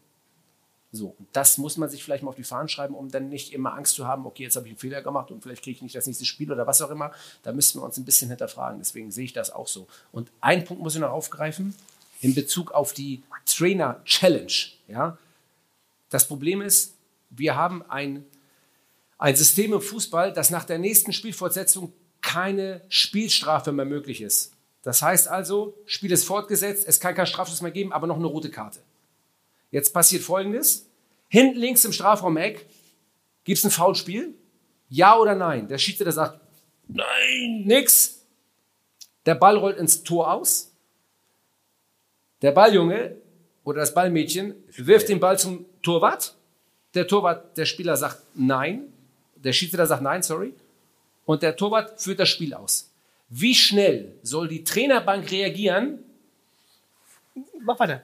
Wie schnell soll die, ich will ja, man muss es zur Diskussion stellen, wie schnell soll die Trainerbank reagieren, bevor das Spiel wieder ausgeführt ist, damit man diese Regel umgeht? Das passiert ja in den meisten Stadien nicht, dass einer schnell den Ball will. Haben wir ja eben gehört. Aber Fakt ist, doch, Fakt ist doch, dass ich die Regel doch angleichen kann. Ja, Und Fakt das ist, doch, genau, du musst die Regel angleichen. gehen kann. Ja, aber das, ist, das gehört ja auch im Fußball der, der, Genau. des, des Entwickelns des Ganzen dazu. Da muss man halt sagen, du hast noch zehn Sekunden Zeit oder bei der übernächsten Spielunterbrechung oder was auch immer, dass man die Zeit hat, weil es ist ja, jetzt plaudere ich mal ein bisschen aus dem Nähkästchen, es sind ja mittlerweile auf der Bank 35 iPads vorhanden. Auf der Trainerbank. Und nicht, um zu coachen, Nein, um den Fehler zu sehen. um den Fehler zu suchen. Und das ist ja eigentlich gar nicht vorgesehen. Denn eigentlich soll man dieses Tool nutzen, um taktische Anweisungen zu geben, damit der Athlet... Naja, damit, jetzt ja, plaudere also- ich mal aus dem Nähkästchen. Das glaubt ihr. Ja, ja. Manchmal gucken wir auch nur Manchmal guckt er, ja, ich weiß. Konferenz. weißt du? genau. Also nochmal, wir haben ja auch ein Nähkästchen. Nein, aber ab- ich sage jetzt mal zum Beispiel ein Beispiel. Leverkusens erste Tor, was wir kriegen. Ja, Spieler nimmt Hand am Strafraum, dadurch geht es weiter. Zweite Aktion, Tor. ja, ja, Ich habe die Aktion nicht gesehen, habe es oben auf dem Würfel gesehen und habe mich danach aufgeregt. ja. Ich weiß gar nicht, ob ich gelb gekriegt hatte, aber ich hatte sie verdient. Ich glaube, ich habe sie sogar gekriegt. In der Situation ist es aber richtig, dass das Tor gezählt hat. Das merke ich dann, wenn ich runterkomme, weil laut Regel, du hast weitergespielt, zweite Kontakt, dritte Kontakt, Tor zählt. Genau. War also keine Unmittelbar, Absicht. Und genau. war auch alles dann zu sehen, dass Ja. keine Absicht war. Ja. Wenn ich das nicht oben auf dem Würfel sehe, reagiere ich gar nicht. Ja, also deswegen, wenn ich aber die Möglichkeit gehabt hätte zu sagen, in der Challenge, bitte guckt ihr das an, dann hätte das Tor aus regeltechnischen Gründen trotzdem gezählt. ja. Aber ich hätte die Chance gehabt, einzugreifen. Und das ist alles. Ja. Und das ist einfach nur den Grund, den ich habe. Und wenn du jetzt von dieser einen Situation hinten in der Ecke Einwurf Ja. und weiß ich was alles. Ja. Und ich glaube, dass es den Trainern ja nicht darum geht, gibt eine rote Karte oder gelbe Karte oder weiß ich was, sondern es geht um spielentscheidende Dinge. Ja. Und da geht nicht darum, der Einwurf ist jetzt falsch gewesen, jetzt Das kannst du ja eh nicht überprüfen, aber ich weiß, was du meinst. Es geht nur darum, man muss ja die Regeln modifizieren und man muss, aber es ist alles möglich. Aber Und wir sind in der Entwicklung mit der ganzen Geschichte und ich glaube, die größte Entwicklung wäre schon, wenn du als Schiedsrichter keinen Schiss hast, wenn der VR eingreift. Wenn du keinen Schiss hast. das ist du dadurch, woher weißt du das eigentlich? Das weil ich mit der DFL zusammensitze und wir die Sachen diskutieren. Also auch da darf ich mitreden, weil ich auch rede. Also ein paar Sachen weiß ich dann schon. Ich sehe manchmal so aus, als wenn ich nichts mal, weiß, aber wie geht's dir denn wirklich? Also du pfeifst den Elfmeter nicht. ja, Und dann kommt zwei Sekunden Ja. später, Ja. was genau? ja. Also Du, mal, Patrick, pass mal- auf, nee, das war in Bochum, es ist ein ganz konkreter Fall. Ich sag, ich habe nichts gesehen. Das sage ich. Ich kommentiere alles, was ich sehe oder nicht sehe als Schiedsrichter, damit der Videoassistent weiß, was ich wie beurteile. Weil aufgrund der Grundlage, was ich sehe, kann er einschreiten. Weil wenn ich sage, ich habe das Handspiel gesehen, für mich zwar abgespreizt, aber keine Absicht, für mich kein Handspiel, dann hat er es wesentlich schwieriger, weil ich es beurteilt habe. Und dann muss er sehen, muss über die Höhe darüber gehen und sagen, das war trotzdem aber ein Handspiel, da kannst du mir erzählen, was du willst, ich schicke dich trotzdem raus. Da war es aber so, ich habe keine Wahrnehmung gehabt, ich habe es gar nicht erkannt, ich habe es gar nicht gesehen. Und es war trotzdem ein klares Handspiel. Dann sagt der Patrick, in dem Fall hat er sogar, habe ich sogar das Spiel während des laufenden Spiels unterbrochen, weil es so eindeutig war. Und dann sagt der Patrick, pass auf, der Arm ist draußen, für mich ist das ein klares Handspiel. Ich empfehle dir, schau es dir an. Und dann gehe ich raus, guck's mir an. Und dann bin ich, und das habe ich gelernt, das war am Anfang anders, ich habe mich am Anfang während des Spiels geärgert, dass ich einen Fehler gemacht habe. Weil du bist, du hast diese, du willst als Schiedsrichter alles richtig machen. Das ist unfassbar bei uns, wie behämmert wir sind, weil du willst diese 100 Profes du willst diese 100 Prozent in jedem Spiel rausholen. Funktioniert nicht, aber du willst es. Patrick, das ist doch nicht schlimm, wenn du mal einen Fehler machst. Das kann, das kann, das kann mal passieren. Ja. Das ist uns allen schon mal passiert. Ich weiß, ja, da hast Du auch mal einmal 86. 1986 mal. Genau. Aber du scheinst schon, das scheint schon ein kleines Trauma bei Ja, dir das ist, ein, das ist ein. Trauma, muss ich ganz ehrlich sagen. Ist es auch gewesen. Es ist ja so, man muss sich ja davon lösen als Schiedsrichter, was sind vermeidbare und was sind unvermeidbare Fehler. Aber du kannst doch nicht alles sehen, wie doch die Situation nein, an. nein, aber ich bin als Schiedsrichter auf die, ich bin dafür da, die Dinge richtig zu beurteilen. Das ist meine Hauptaufgabe. Ja, aber du musst es auch sehen können. Wenn du falsch stehst, Richtig. in dem ja, Moment, dann, wie willst und du dann das frage ich mich, warum habe ich falsch gestanden? Ah, Das sind aber falsch Dinge, stehen? Das meine ich nie aber als das Absicht, ist, ja, ich weiß, was du meinst, aber das ist eine Analyse, die ich ja auch betreiben muss, um am Ende die richtige Entscheidung zu treffen, um die Sachen auf den Platz zu lassen. Weil eigentlich will ja keiner, dass ich zehn Minuten übertrieben brauche, rauszuhören. Die, die Leute wollen und das kann ich auch verstehen, und der Fan will, dass das auf dem Platz geregelt wird. Und dann braucht man auch nicht rauslaufen. Deswegen machst du diese Tempoläufe, dass du schnell wie Speedy Gonzales. Das ist eine Während der Ecke kannst du ja noch mal. Das mache ich nicht Man mehr. kann nicht alles sehen. Ja, ich, ich weiß nicht. doch, worauf du hinaus und danke, dass du mir da so hilfst, auch mental. Ja, aber ich, ja, aber ich muss dir sagen, auf jeden Fall ist es so, ich gehe dann raus, bin dann emotionslos und beurteile zum Wohle des Fußballs die richtige Entscheidung. Und in der Kabine denke ich, leck mich am Arsch Und dann kommt und ärgere mich. Steffen Baumgart. Und dann kommt Steffen Baumgart um die Ecke und dann sagt er, was ist eigentlich mit dir los? So, nein. Du Blinder. Ja gut, das, da kann er fallen, wie er will. Das, Ja. das, die, die Aussage kommt trotzdem. Also ganz ehrlich. Nein, aber es ist so, also es, wie gesagt, also insofern, es nagt an uns, weil wir alles richtig machen wollen, aber natürlich weiß ich auch, dass ich nicht alles richtig machen kann und ich bin da auch gelassener geworden, weil ich sage, wenn ich diese Situation nicht lösen kann auf dem Platz, dann kann ich sie nicht lösen und dafür habe ich eine VR. Ja, das meine ich damit. So muss es sein. Und deswegen, was Steffen vorhin gesagt hat, keine Angst vor, vor so einem Einsatz äh, des VAR zu haben. Ich finde, dass wir, dass, ähm, dass wir generell äh, viel zu sehr auf, äh, auf Fehler fokussiert sind. Im, im Spiel, generell im Ja. Leben. Wenn einer einen Fehler macht, dann flippen alle aus. Und das ist albern. Man entwickelt sich nur weiter über Fehler. Und wenn man, wenn man einen Fehler macht, dann ist es halt eine Rückmeldung. Und, und beim Schiedsrichter, ihr habt ja eine Hinterbandkontrolle.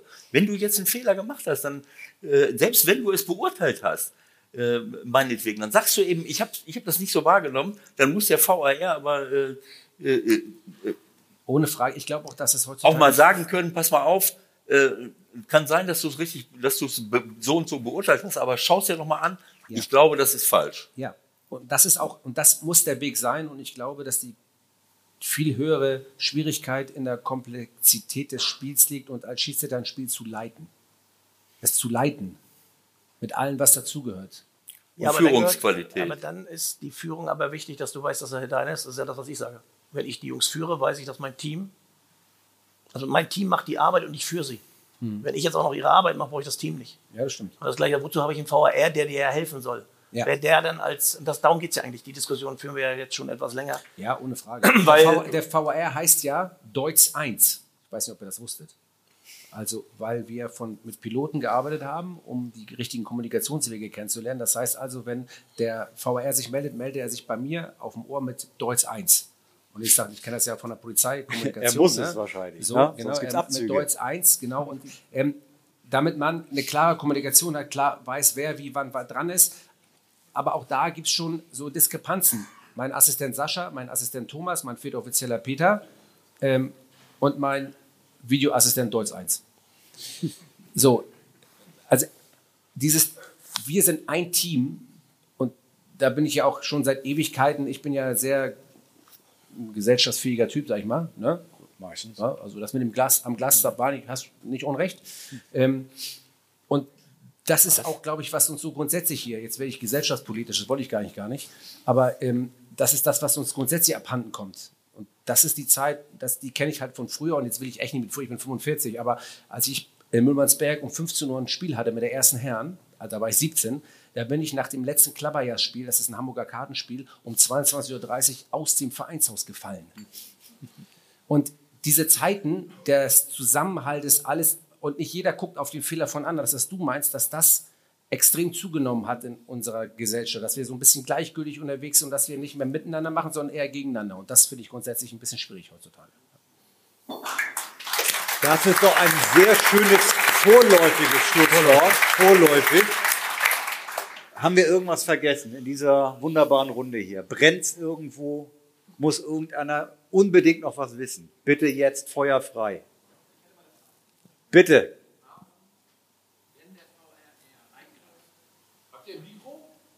Wir hätten auch ein Mikro, theoretisch. Geht das? Ich gehe Ja, geh, geh mal hin, weil bevor du hier aufstehst. Ja, genau, mach mal. Mach mal. Du, du bist, du bist Der eine hat bezahlt. Hüfte, der andere hat. Bitte sehr. Das ist Wahnsinn, ey. Und dann die Ärzte noch dafür beschimpfen, dass sie eine Hüfte, anstatt selber hinzugehen und sagen, ich habe was an der Hüfte. Setz dich Frage- hin, setz dich hin, mein Gott. Oh, eigentlich war es an. Ina? Du bist ausgemacht, ne? Nee, ich hab's Nee. angemacht. Du. Jetzt. Aha. Ah, kommt noch ein Mikro. Da kommt wir noch ein anderes wir haben Mikro. zwei. Hinter dir. Das ist wie auf dem VAR warten, ne? Merkt Genau. ihr? Ne? Deutsch 1. Deutsch 1 kommen. Besser? Ach, Ja. ja. Was, was mich wundert ist, dass wenn der VAR eingreift, dass es immer wieder Situationen gibt, wo der Schiedsrichter sich das eben nicht nochmal anguckt. Und wo man, das ist die zweite Frage, wenn man sich das dann am Bildschirm anguckt, teilweise, wo der VAR eingegriffen hat und wo man dann haarsträubend erkennt, das, was, also, was man sieht, dass das aber nicht das Foul, also dass es nicht gepfiffen wurde, so wie man es eigentlich gesehen hat am Fernsehen. Das habe ich nicht verstanden. Das Naja, wenn, wenn ich, also ist ja so, der VAR, also ist zwei Fragen. ja, die erste habe ich verstanden. Ja, und die zweite ist, dass es da, also wenn da jetzt der VAR eingreift und man sieht das ja tausendmal im Fernsehen aus unterschiedlichen Positionen, das sieht ja auch, sieht man Ja. auch beim VAR, wenn der Schiedsrichter da hingeht und sagt oder guckt sich das Am an, man Monitor ja in der sogenannten Review Area. Wo Genau, richtig, ja. Da sieht man ja auch verschiedene Situationen. Manchmal Ja. sieht man das so aus dem Fernseher eben halt. Ja. Und wenn es äh, wiederholt wird und dann denkt man immer, ja, das war doch ein Foul oder was auch immer. Und es wird irgendwie von weder vom, äh, von, von Köln oder wo auch immer oder Deutz oder, ne, oder von dem Schiedsrichter auf dem Platz wird das komplett anders gesehen. Das, vers- das begreife ich nicht. Immer, oder wie? Nee, nicht immer, aber ganz oft. Ja, aber jetzt haben wir hier die 95 Prozent und hier ist es ganz oft, also die Diskrepanz in der Subjektivität, ja, jetzt wäre ich richtig nerdig, die ist halt immer da. Also die erste Frage ist, wenn ich rausgehe, ja, gehe ich nur raus, wenn der Videoassistent der hundertprozentigen Meinung ist und das ist natürlich auch, es gibt eine Definition, klare und offensichtliche Fehlentscheidung. Das ist natürlich schwierig, weil wir im Ermessenssport sind. Und trotzdem versuchen wir das einzugrenzen. Und wenn der Assist Videoassistent der Meinung ist, das ist nicht klar und offensichtlich falsch, dann schickt er mich halt nicht raus. Das kann aber trotzdem Fehler sein. Das, Aber er greift ja ein. ja. Bitte? Greift er nicht in dem Moment ein? Also nicht, Er greift, er greift nicht ein. Das, Davon muss man sich lösen. Es wird alles überprüft Ja. und eingreifen heißt in dem Sinne, wenn ich was falsch gemacht habe, dann empfiehlt er mir, mich das nochmal anzuschauen. Und am Ende bin ich der Entscheider. Ich kann mir das zehnmal angucken und er kann eine Empfehlung geben. Ich bin aber der Meinung, ich bleibe bei meiner Entscheidung, dann ist es die Entscheidung, die auf dem Platz bleibt und die trifft der Schiedsrichter, weil man früher gesagt hat, wenn das der Videoassistent alleine macht, dann wird der Schiedsrichter auf dem Platz ein Eier. Deswegen lässt man es auf dem Platz. Okay, aber das heißt also auf Deutsch gesagt, dass, dass eine, eine, eine Entscheidung, die der VAR zur Prüfung gibt, Ja. nicht zwangsweise angeguckt werden muss vom Schiedsrichter in der Review Area. Na, nur wenn er sie empfiehlt. Ich kann Okay. manchmal auch selber sagen, ich möchte rausgehen. Das ist aber der Ausnahmefall. Okay, gut, das, ja, okay. Ein dann bisschen befriedigt. bin ich, ja, war Ja, mir nicht klar, war okay. mir nicht klar, Ja. Gut. dass das so ist. Okay. Dankeschön für die Frage. Noch jemand ohne Fahrschein? Ich habe noch eine Frage, ist mir am letzten Wochenende wieder so aufgefallen bei einigen Spielen. Ähm, da ging es jetzt auch schon mal Entscheidung des Schiedsrichters oder des VARs. Worüber ich mich maßlos ärg- ärgere, ist im Prinzip äh, ein langer Ball von hinten. Äh, der Spieler steht schon äh, in, der, in der anderen Hälfte, steht offensichtlich im Abseits und schon fünf oder zehn Meter. Und trotzdem wartet, wartet der Schiedsrichter. ruhig. Nein, ich kann das ruhig. verstehen. der- Nein, nein, ich, das ist jetzt kein, äh, der- was, was ist das für eine Frage? äh, Der, der? Stürmer, es wird noch Verletzungsgefahr Ja. in, in Kauf genommen, weil der Verteidiger Ja. weiß im Moment auch nicht, was er machen soll. Ich glaube, da kann auch der Trainer Äh, was Gutes zu sagen. Und das ist Da jetzt, Steffen was und das sagen. ist jetzt so etwas, was mir überhaupt gar nicht gefällt und wo ich Mir so ein gefällt das auch bisschen, nicht. wo ich so ein bisschen äh, denke, hat der Schiedsrichter jetzt oder der Linienrichter nicht mehr die Eier oder? Doch, hat er. Es ist eine ganz klare Anweisung, dass bei tornahen Aktionen, auch wenn der Spieler 50 Meter im Abseits, steht, die Fahne unten gelassen werden soll, wenn ein Tor möglich ist, damit der VAR die Situation noch zurückholen kann, holen soll. Jetzt haben wir natürlich wirklich die Problematik, es ist super klar für alle im Fernsehbild, das heißt nicht, dass es für den Assistenten so klar ist. Und der hebt die Fahne nicht und es kommt der Fall, dass der nicht im Abseits ist und der läuft allein aufs Tor zu und der steht da mit der Fahne. Alle hören auf zu spielen, haben wir letztens in der Champions League auch gehabt. Ähm, und genau in dem Moment ist der Assistent falsch beraten mit der Fahne gewesen und der schießt den Ball aufs Tor, dann rasten alle aus. Und auf der anderen Seite denkt man, ey, der ist fünf Meter im Abseits, hebt doch die Fahne. Dann passieren nämlich Folgeaktionen. Dann kannst du einer roten Karte kommen, da kannst du Verletzungen kommen. Das ist eine totale Schwierigkeit. Wir versuchen das in der Tat auszubalancieren, dass man sagt, wenn es irgendwie geht, dann hebt die Fahne, wenn es offensichtlich ist. Und wenn es knapp ist und tornah ist, dann lass weiterlaufen, damit der VAR noch eingreifen kann. Das ist eine Schwierigkeit. Wie siehst du das, Steffen? Ich habe es auch lieber laufen lassen, weil ich mehrere Aktionen mittlerweile schon hatte, wo ich gedacht habe, das ist klares Abseits und dann war es kein Abseits. Das verkennt man oft und dann wird die Szene immer gezeigt, wo man sagt, der ist drei Meter im Abseits. Also unser Beispiel, mein Beispiel ist, wir spielen in Darmstadt. Zweite Tormöglichkeit, Luca Waldschmidt kriegt über außen den Ball, er hebt sofort die Fahne. Und ich hätte mir eigentlich da wieder eine gelbe Karte holen können, weil ich gedacht habe, der dreht durch, lass ihn doch erstmal laufen und dann können wir entscheiden. Der hat wirklich erkannt, dass der 10 Zentimeter im Abseits stand. Musste nachher mich entschuldigen. Aber bei langen Bällen, und deswegen, ich habe, deswegen, es gibt Beispiele, da steht der Stürmer alleine, schießt ins leere Tor und alle schreien, das ist klares Abseits. Und mit einmal siehst du, dass irgendwo an der Ecke einer steht, Genau. den du gar nicht gesehen hast, und dann ist es halt kein Abseits. Ist mir im Positiven genauso wie im Negativen gegangen.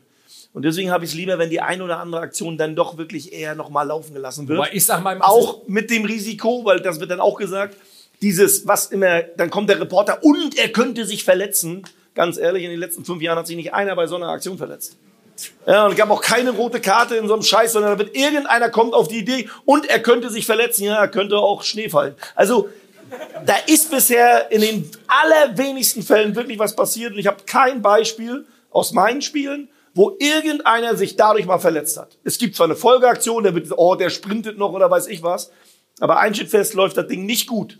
Drehen wir alle durch. Und deswegen bitte einfach mal einen Schritt zurückgehen und sagen, lass kurz laufen, um dann wirklich die Möglichkeit des Tores zu geben und dann vielleicht doch zu entscheiden, war Abseits oder war kein Aber, Abseits. aber eine Folgeaktion, wenn es zu einer roten Karte käme und es äh, wird dann abseits entschieden. dann kommt es aufs Foul an, glaube ich. Ne? Dann kommt es aufs Foul an, das auf die Härte des Fouls. Wenn es jetzt eine Notbremse ist, dann ist es ja egal in dem Fall. Ja. Ähm, aber wenn es jetzt ein übermäßiges Einsteigen ist, nach einer schon abgepfiffenen Aktion, bleibt es bei roter Karte. Gut, aber dann ist, es, dann ist aber die Brutalität des Genau. Fouls entscheidend. ja, ja, okay. Und deswegen gibt es in diesen Situationen, auch wenn der Reporter das gerne, ne, Hallo? Aber ich da könnte was passieren, da ist noch nie was passiert. Aber ich kann den Kollegen verstehen, ich habe auch ein paar Szenen gesehen, äh, wo, äh, wo man äh, zwei, drei Meter abseits, Ja. dann lässt er laufen, Ja. 10, 15 Meter und auf einmal hebt er dann, Ja, äh, weil du dann entscheiden musst, das ist eine totale Schwierigkeit, weil du als Assistent. ob da noch ein Tor fallen der, kann. der Schiedsrichterassistent ruft Delay. Damit weiß ich, der ist im Abseits, aber er lässt die Fahne unten, weil was passieren kann. Ich weiß, der ist im Abseits und er wird, wenn die Situation abgebrochen wird, nicht mehr Richtung Tor geht, die, hebt er die Fahne. Aber diesen Moment zu erwischen, wann ist denn die Aktion abgebrochen, ist auch total schwierig. Und das musst du als Schiedsrichterassistent in Verbindung äh, mit, dem, äh, mit mir als Schiedsrichter, muss das dann geklärt werden. Wobei ich meinem Assistenten Sascha Tiedemann sage, hinter der Mittellinie alles totwinken. So, ich glaube, das Fachseminar äh, können wir langsam ein bisschen eindämmen, was das betrifft. Die klassische Frage an Ewald ihn in jeder dritten Folge mindestens äh, zur Weißglut getrieben hat. Wie geht's aus? Wer wird eigentlich deutscher Meister? Steigt St. Pauli auf? Was willst du noch beantworten in den letzten Minuten? Gut, das war's. Ähm, wenn ich eine Frage hätte zum Schiedsrichterwesen, entschuldige, dass ich dich jetzt ausbremse bei, bei, bei deinen boulevardesken Anwürfen. Ja. Krieg den Begriff Na los. raus.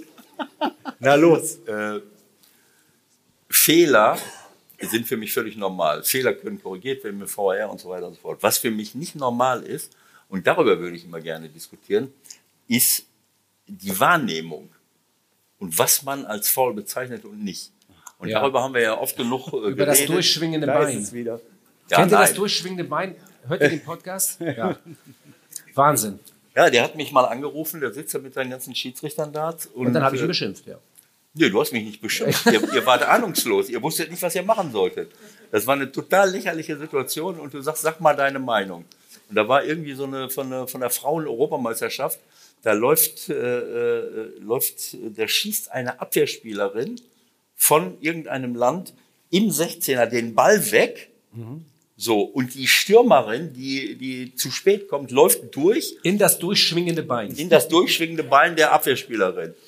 Und sag mal deine Meinung. Dann habe ich gesagt, das ist eine, äh, wenn da einer Elfmeter pfeift, dann ist das eine videoinduzierte Perversion des Verursacherprinzips. Da ist es wieder. Da, da muss er noch was gehabt haben, damit du es verstehst, oder? So, und das hat er dann weitergegeben und dann hat er gesagt, der und der hat gesagt, das ist Elfmeter. Ich sage jetzt nicht, wer es war Und ich mache jetzt auch nicht den billigen Witz, wer es dann war, aber das war für mich kein Wunder, dass der gesagt hat. So, also, aber du weißt, was ich meine. Also ich sag mal, Nein. Du weißt genau, was ich meine. Also es gibt Situationen, Ja. wo ich, ähm, das ist schwer für euch, das ist mir schon klar, aber es, für mich haben diese Situationen vielleicht durch die Schnelligkeit des Spiels, durch was weiß ich was, zugenommen. Aber wir haben das Dinge, mittlerweile auch begriffen, dass das kein äh, Foul ja, aber es gibt kann. auch noch andere Situationen, nämlich dieses auf den Fuß treten. Weißt du, denn wenn zwei Leute zusammenlaufen Ja. und der eine ist Ist eine, schneller als der andere. eine, eine Zehntelsekunde schneller am Ball als der andere und Passiert im Training tausendmal, glaube ich. ja, Genau. aber dann, dann schmeißen wir keinen vom Platz. Nein, du ja auch nicht. Gib nur, Doch. gelb. Gib nur gelb. Naja, aber warum? Warum? Das ist, das ist Zufall. das, ist keine Absicht. Nein, der ist halt zu spät. Das ist kein Zufall. Der ist langsamer als der andere. Wenn ich den Ball treffe und der andere nicht und steigt mir auf den Fuß mit der Stolle oben auf den Spann rauf, dann ist das rücksichtslos und gelb. Ende. Rücksichtslos ist es nicht. Doch. Nein, es, ist, es gibt Situationen, es gibt, weißt du, rücksichtslos ist, du stehst da, willst den Ball wegschießen und dann kommt einer an von der Aber, aber Seite. Ebert, dann bist du jetzt aber in der Grauzone. Und Weil läuft da dich- bin ich auch ein bisschen da. Weil wenn du zu spät kommst und du latschst auf dem Fuß, du bist halt zu spät. Ob das jetzt Absicht ist oder nicht, aber da gibt es eine klare Regelung, dann ist es halt gelb. Man muss halt, muss halt schneller werden. naja, was soll ich jetzt sagen? Muss halt schneller werden, das ist immer so. Ebert, ich war noch nie anderer Meinung als du. Eigentlich hast du recht. Ich wollte dir sagen. Ich, trink, ich, ich trinke gleich wieder aus deinem Glas. Also, ja, Ja, okay. Wir sprechen ein andermal darüber. bitte. Es gibt auf jeden Fall gibt es Situationen, wo ich mich frage, Moment mal, was ist das für eine Wahrnehmung? Wenn das faul ist, äh, äh, tut mir leid. Aber es ist halt, äh, ähm, das ist eine grundsätzliche Geschichte. Und es sind Grauzonen, das ist auch nicht so einfach, das weiß ich schon. Und das geht halt am Spiel so schnell und dann beurteilst du manchmal und denkst, das ist faul. Und siehst nachher auch und siehst es in der Zeit und denkst, boah, das war halt kein Faul. So, und das hast du. Also, nimm mal, Das mal jetzt, Zufall Nimm mal, nimm mal die halt. Trimmel- Trimmel-Aktion jetzt in Leipzig. Ja, zum Beispiel. Ne? Also im ersten Moment sieht es schon aus, wenn du im zweiten Moment guckst, sagst du, ah, gut, da gab es auch früher mal. Ja, ich weiß. Wir haben uns aber auf eine Sache festgelegt. Dass wir es so machen. Gesundheitsgefährdend. Und deswegen haben wir, nochmal, deswegen sage ich ja, du musst halt irgendwann mal bei der Regel bleiben. Und wenn Genau. die Regel dann halt so ist, du musst halt damit leben. Genau. Dann ist eher die Frage, ob das Strafmaß dann das Richtige ist oder nicht. Das entscheidet Aber grundsätzlich geht es darum, und deswegen sagen, wenn wir dann wieder Grauzone uns selbst suchen, Ja. dann ist es einmal Fußtreten ist kein Foul, beim nächsten Mal Fußtreten ist Foul. Ja. Also das Wir ist ja das, was wir eigentlich wollen, dass wir klare Regeln haben, wie dann eben im Handball. Ja. Da ist dann halt sowas ganz klar geregelt und da brauchst du nicht diskutieren. Da kannst du 20 Mal sagen, war unabsichtlich oder nicht. Ist erledigt. Ist einfach so. Ja, okay, die müssen halt schneller werden, das ist halt. Nein, das ist, Dann ja, kriegt der andere Geld, weil der zu langsam ist. Der muss dann auch wieder schneller werden. ja, nein, das ist schon richtig. Also es gibt Situationen, wo wir uns auch gefragt haben, was wollte er jetzt da machen? Da läuft einer hin. Äh, ich meine, oben drauf. So, also ich meine, den Ball wegschießen ist eine. Ist Ja, eine einige Geschichte. treten aber auch wie die Karussellpferde da rein. Ne? Ja, das meine ich. Dann, wo, wo, wir, wo wir uns dann fragen, ja, was, was hat er jetzt gewollt? Äh, den Ball wird er ja nicht mehr spielen können, sondern will er den Ball kaputt treten von oben drauf und so. Ne? Also, Also wir haben ja auch ein paar Fußballer, die sind jetzt nicht, also die treten schon anders als andere. Ne? Also gibt's auch, aber egal. Es, äh, Die sind nicht so filigran unterwegs. ist auch so. okay, So, Leute, ich glaube, so langsam. Ne? Es ist erst Viertel nach zehn. Hast du noch ein bisschen Zeit? Warte, ich guck mal eben, wie es in Leverkusen steht. Nein. Was? Nein. Ja, wenn ich nicht gucke. Boah, 73. Minute. Haben wir keinen Fernseher hier oder so? Wir Also müssen den, ich- wir äh, müssen den Saal ich hier gleich auch Bälle machen. Ich, muss, ich weiß gar nicht, ob ich das jetzt. Ich habe natürlich, als ich den Termin bekommen habe, habe ich gesagt, ich kann noch nicht zusagen, Weil das Spiel vielleicht weil ich kriegt. nicht wusste, ob ich hier eingesetzt bin. Und es ist in der, also es, ich wurde angerufen, ob ich heute in der Tat äh, aushelfen könnte, weil einer krank geworden ist Ach, äh, bei dem Spiel. Aber ich äh, hatte heute einen anderen Termin um 16 Uhr und den wollte ich nicht absagen. Das war nicht wegen euch. Könnt ihr bitte einen Das hättest du besser verkaufen können, muss ich sagen. Dietrich geben, der für diese Veranstaltung extra Arbeit absagt. Okay, Ewald, es hilft alles nichts. Wir Ja. müssen den Saal hier gleich räumen. Ich hoffe, ihr hattet ein bisschen Spaß. Du hast deinen Applaus schon gekriegt. Ich Danke. denke, einen kleinen haben wir auch noch für Steffen Baumgart, oder?